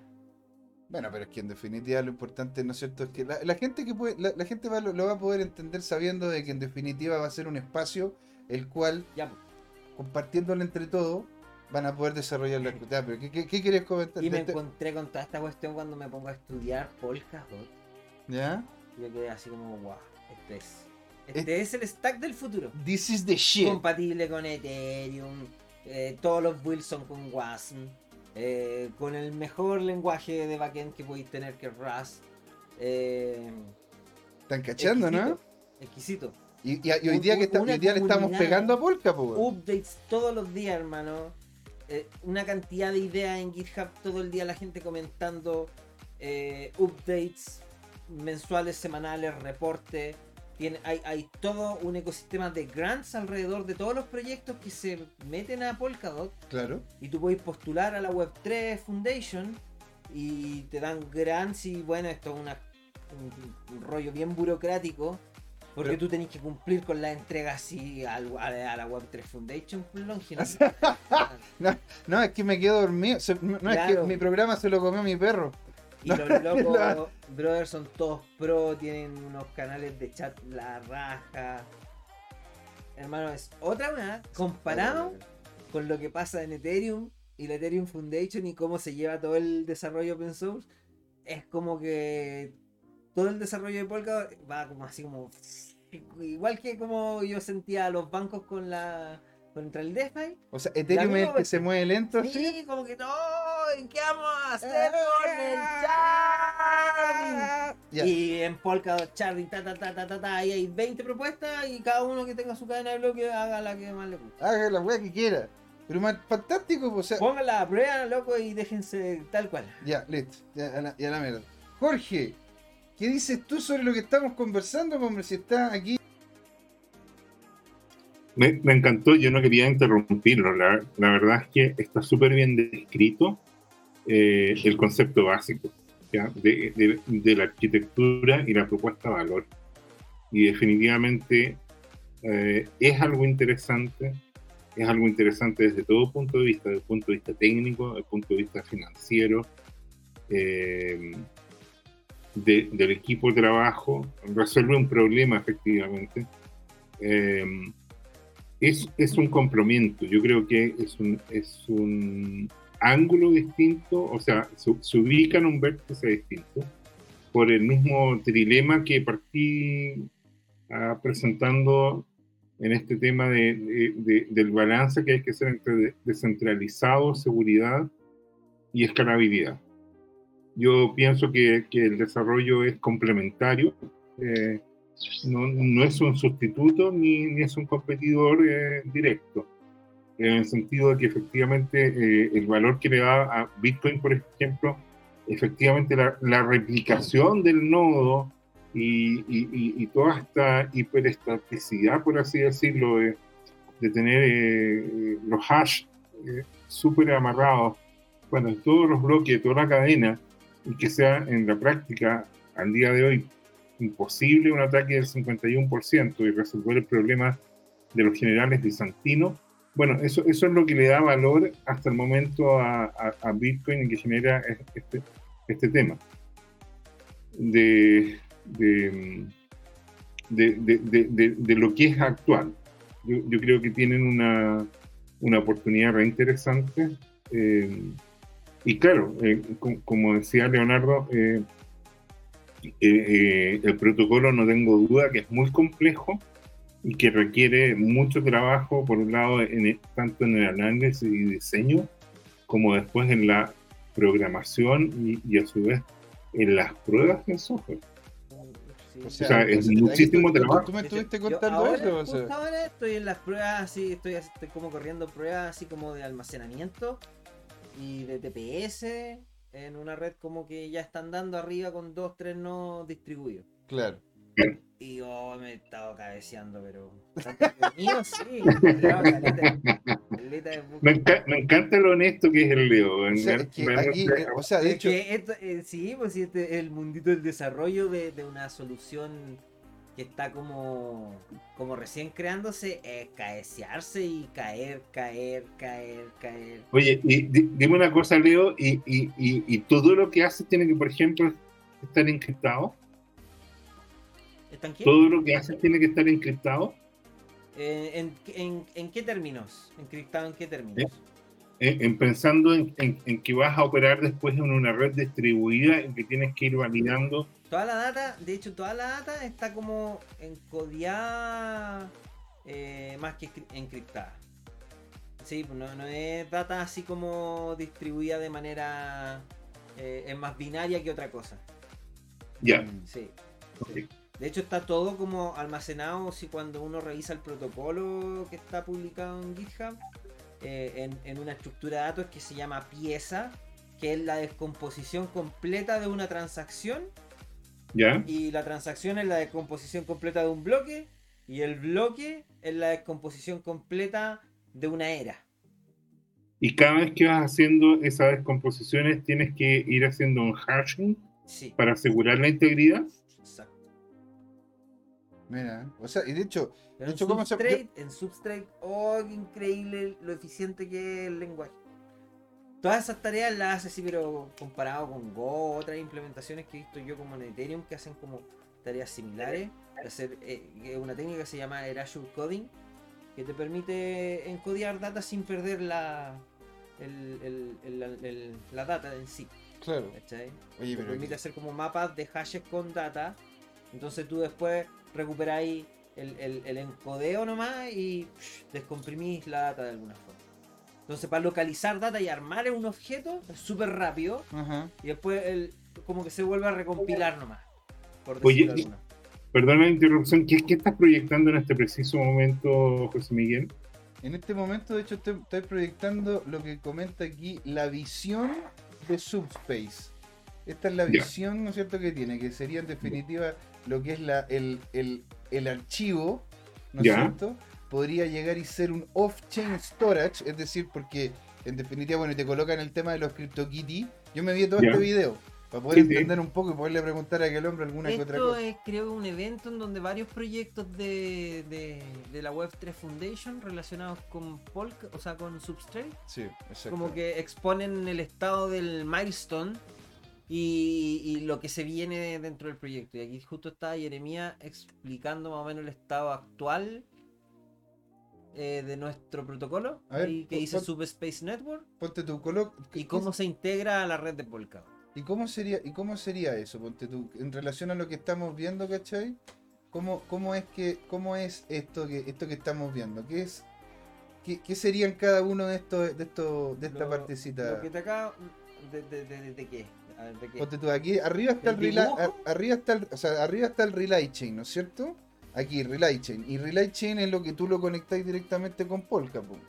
Claro. Y, de ahí, de ahí en viene... Polkadot hay dos ecosistemas grandes. Uno que se llama Polkadot y otro que se llama Kusama. Sí, señor. El- uno en la red Digamos que Polkadot es la red más oficial, más, más bacancita, la red VIP. algo así. ¿Ya? La red VIP. Y, y Kusama es la red para ir a, a- a- lanzar productos ahora. Sí, pues, la red, la red No, no testnet, Sí, sí. no testnet, pero un productivo más con, con menos estándares de, de calidad, en donde todavía se pueden esperar cosas raras. Claro, como que todavía puede haber bug implicado. Claro, Ya, ok, entiendo. está hecha para fallar. Entonces, Entonces tú tenías estas dos cuestiones que, digámosle que son dos relays chains grandes, ajá. ¿cachai? Y lo que podemos ver ahí es que en este caso te dicen, mira, la red de Polkadot, el relay chain de Polkadot, está conectado a ciertas parachains que se están constantemente comunicando al relay chain. Y cuando el relay chain eh, aquí, ¿no? finaliza un bloque, Sí. quiere decir que eh, está finalizando un bloque para todo el relay y está incluyendo la información de los últimos bloques finalizados de cada parachain. Aquí, ¿no?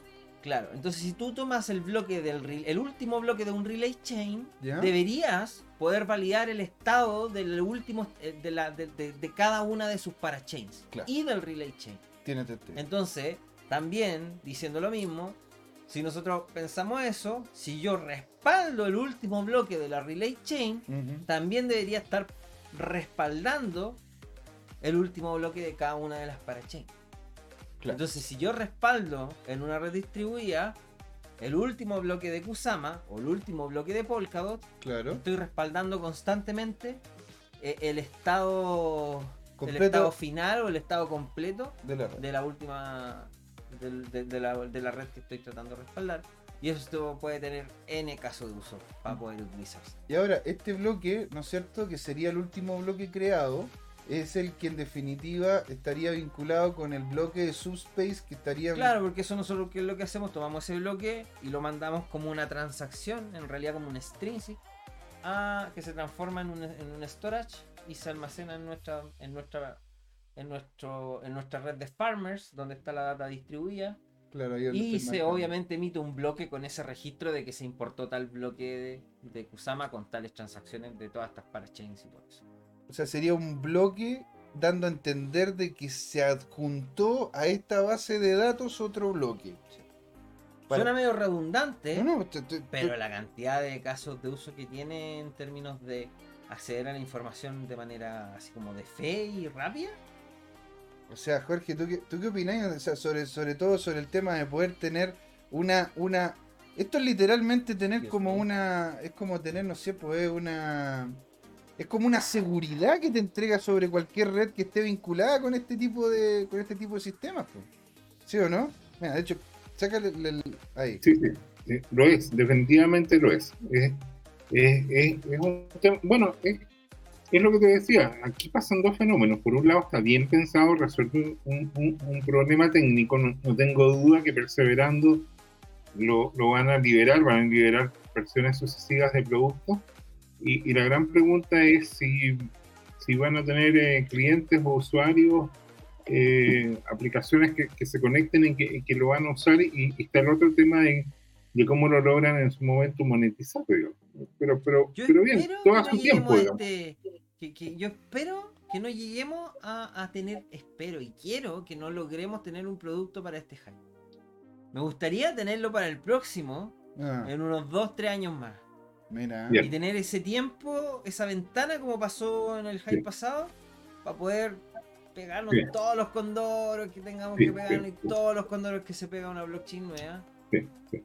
Eh, pero, pero, por, por grants y por el estado que ya tenemos, ya estamos a la vuelta a la esquina de tener como el, el algoritmo de consenso con todo distribuido. Y nos quedarían como un año y medio de desarrollo más antes de que termine este hype. Yo creo que va a terminar- no va a terminar antes de un año más.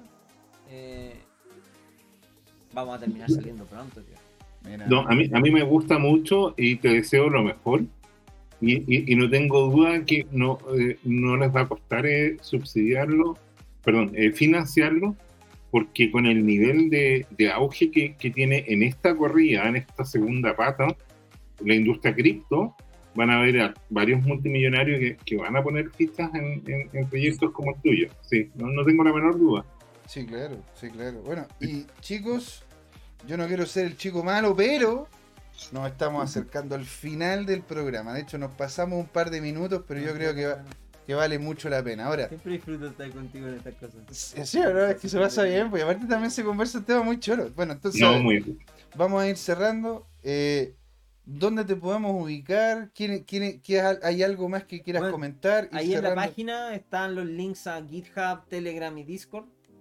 Hay súper poca gente de habla hispana. Esto, eh, hay, de hecho, hay como 200 personas porque nosotros no, no estamos publicando nada. Está como todo el proyecto cerrado. así en términos prácticos, quieren meterse algo mega, mega, hiper early. eh, Esta es para tenerle ojo. Eh, pero sí, no, no, no prometemos nada de que vaya a salir algo pronto porque este es un algoritmo complejo. Pero ahí están todos los links, chiquillos. Y obviamente yo ahí estoy en el Discord, estoy con mi cara, así que si quieren me hablan cualquier cosa y ahí podemos hablar. Una de esas se puede, se puede generar un canal latinoamericano en habla hispana. Tengo por ahí algunos recursos en español, como el white paper, traducido a español y cosas así. Ahí, está la, ahí está la comunidad abierta, como les digo, de Discord y Telegram y pueden entrar a preguntar, hay hartos recursos y está entretenido el proyecto. Sí, claro. De hecho, aquí Tomicro nos, nos dice, pues, anda, corta- cortando las conversaciones. Lo lamento mucho, Tomicro. La verdad que lo lamento mucho, pero es que después Jorge, Jorge me dice que le pegan en la casa porque, porque no llega a tomar once y, de- y a, mí, y a mí también, porque, mira, qué sé yo. Y se, la- y se pasa volando el tiempo. Es que la verdad que estuvo muy buena la conversa. Muy buena, si- muy buena. Si ustedes nos piden, y la verdad que muy invitado nuevamente el Leo, vamos a conversar, podemos conversar sobre las parachain, porque aquí el hombre es la tecnicidad en persona. Para mí, conversar con el Leo es como, es como comerme un dulcecito, porque la verdad que es algo muy entretenido, muy simpático, y a mí me encanta también conversar con él. Entonces, señores, lamento, Tomicro, a todos los que nos están escuchando, Tomicro 2021 también. eh, le mando a todos un saludo y bueno, señores, muchas gracias por estar ahí. No sé No, si usted mira. Salió justo. Mira, ahí está, pues, estos, son los, links. estos, estos son los links para que pueda- puedan ir a ver aquí al, al hombre. Este, don Jorge, ¿quiere cerrar usted diciendo algo? No, eh, solamente eh, reiterar los agradecimientos, Leonardo. Fue muy ilustrativo. Yo gocé tu, tu presentación eh, eh, y, y bien, buen trabajo de complemento, José Miguel, la, la presentación de, de- del, eh, ¿cómo se llama? De Jeremía eh, eh, es eh, muy, muy gráfica y, y felicitaciones porque es un proyecto con mucha, mucha proyección. Y se ve muy sólido, tiene, tiene un buen white paper, tiene una motivación. Lo más importante, más allá de escribir un, un paper, es, es que se hace cargo de, de- de un problema efectivamente y, y toma un ángulo, un vértice del dilema que hoy día no, no, no- no tiene un actor relevante. Exactamente. Bueno, y Bien. señores, entonces, muchas gracias a todos por estar ahí. A Tomicro, Tomicro 2021, ¿no es cierto? A Void 11, que también nos estuvo conversando. Estuvimos también conversando con Doctor Rechazo, con, eh, con, con amigos, con amigos de la casa, ¿no es cierto? Con Tomicro y con todos los demás. Muchas gracias por estar ahí. Muchas gracias, Leo, por estar ahí. Gracias, Don. Jorge. Y Don Jorge, ¿no es cierto? Diga. Hay una cosa que hay que terminar diciendo. Porque muchas gracias por estar ahí, porque esto fue Crypto Time, dado que hora de hablar de criptos. por hablar de cripto. Así que muchas gracias. Ahí nos vemos. Chao, chao. Chao.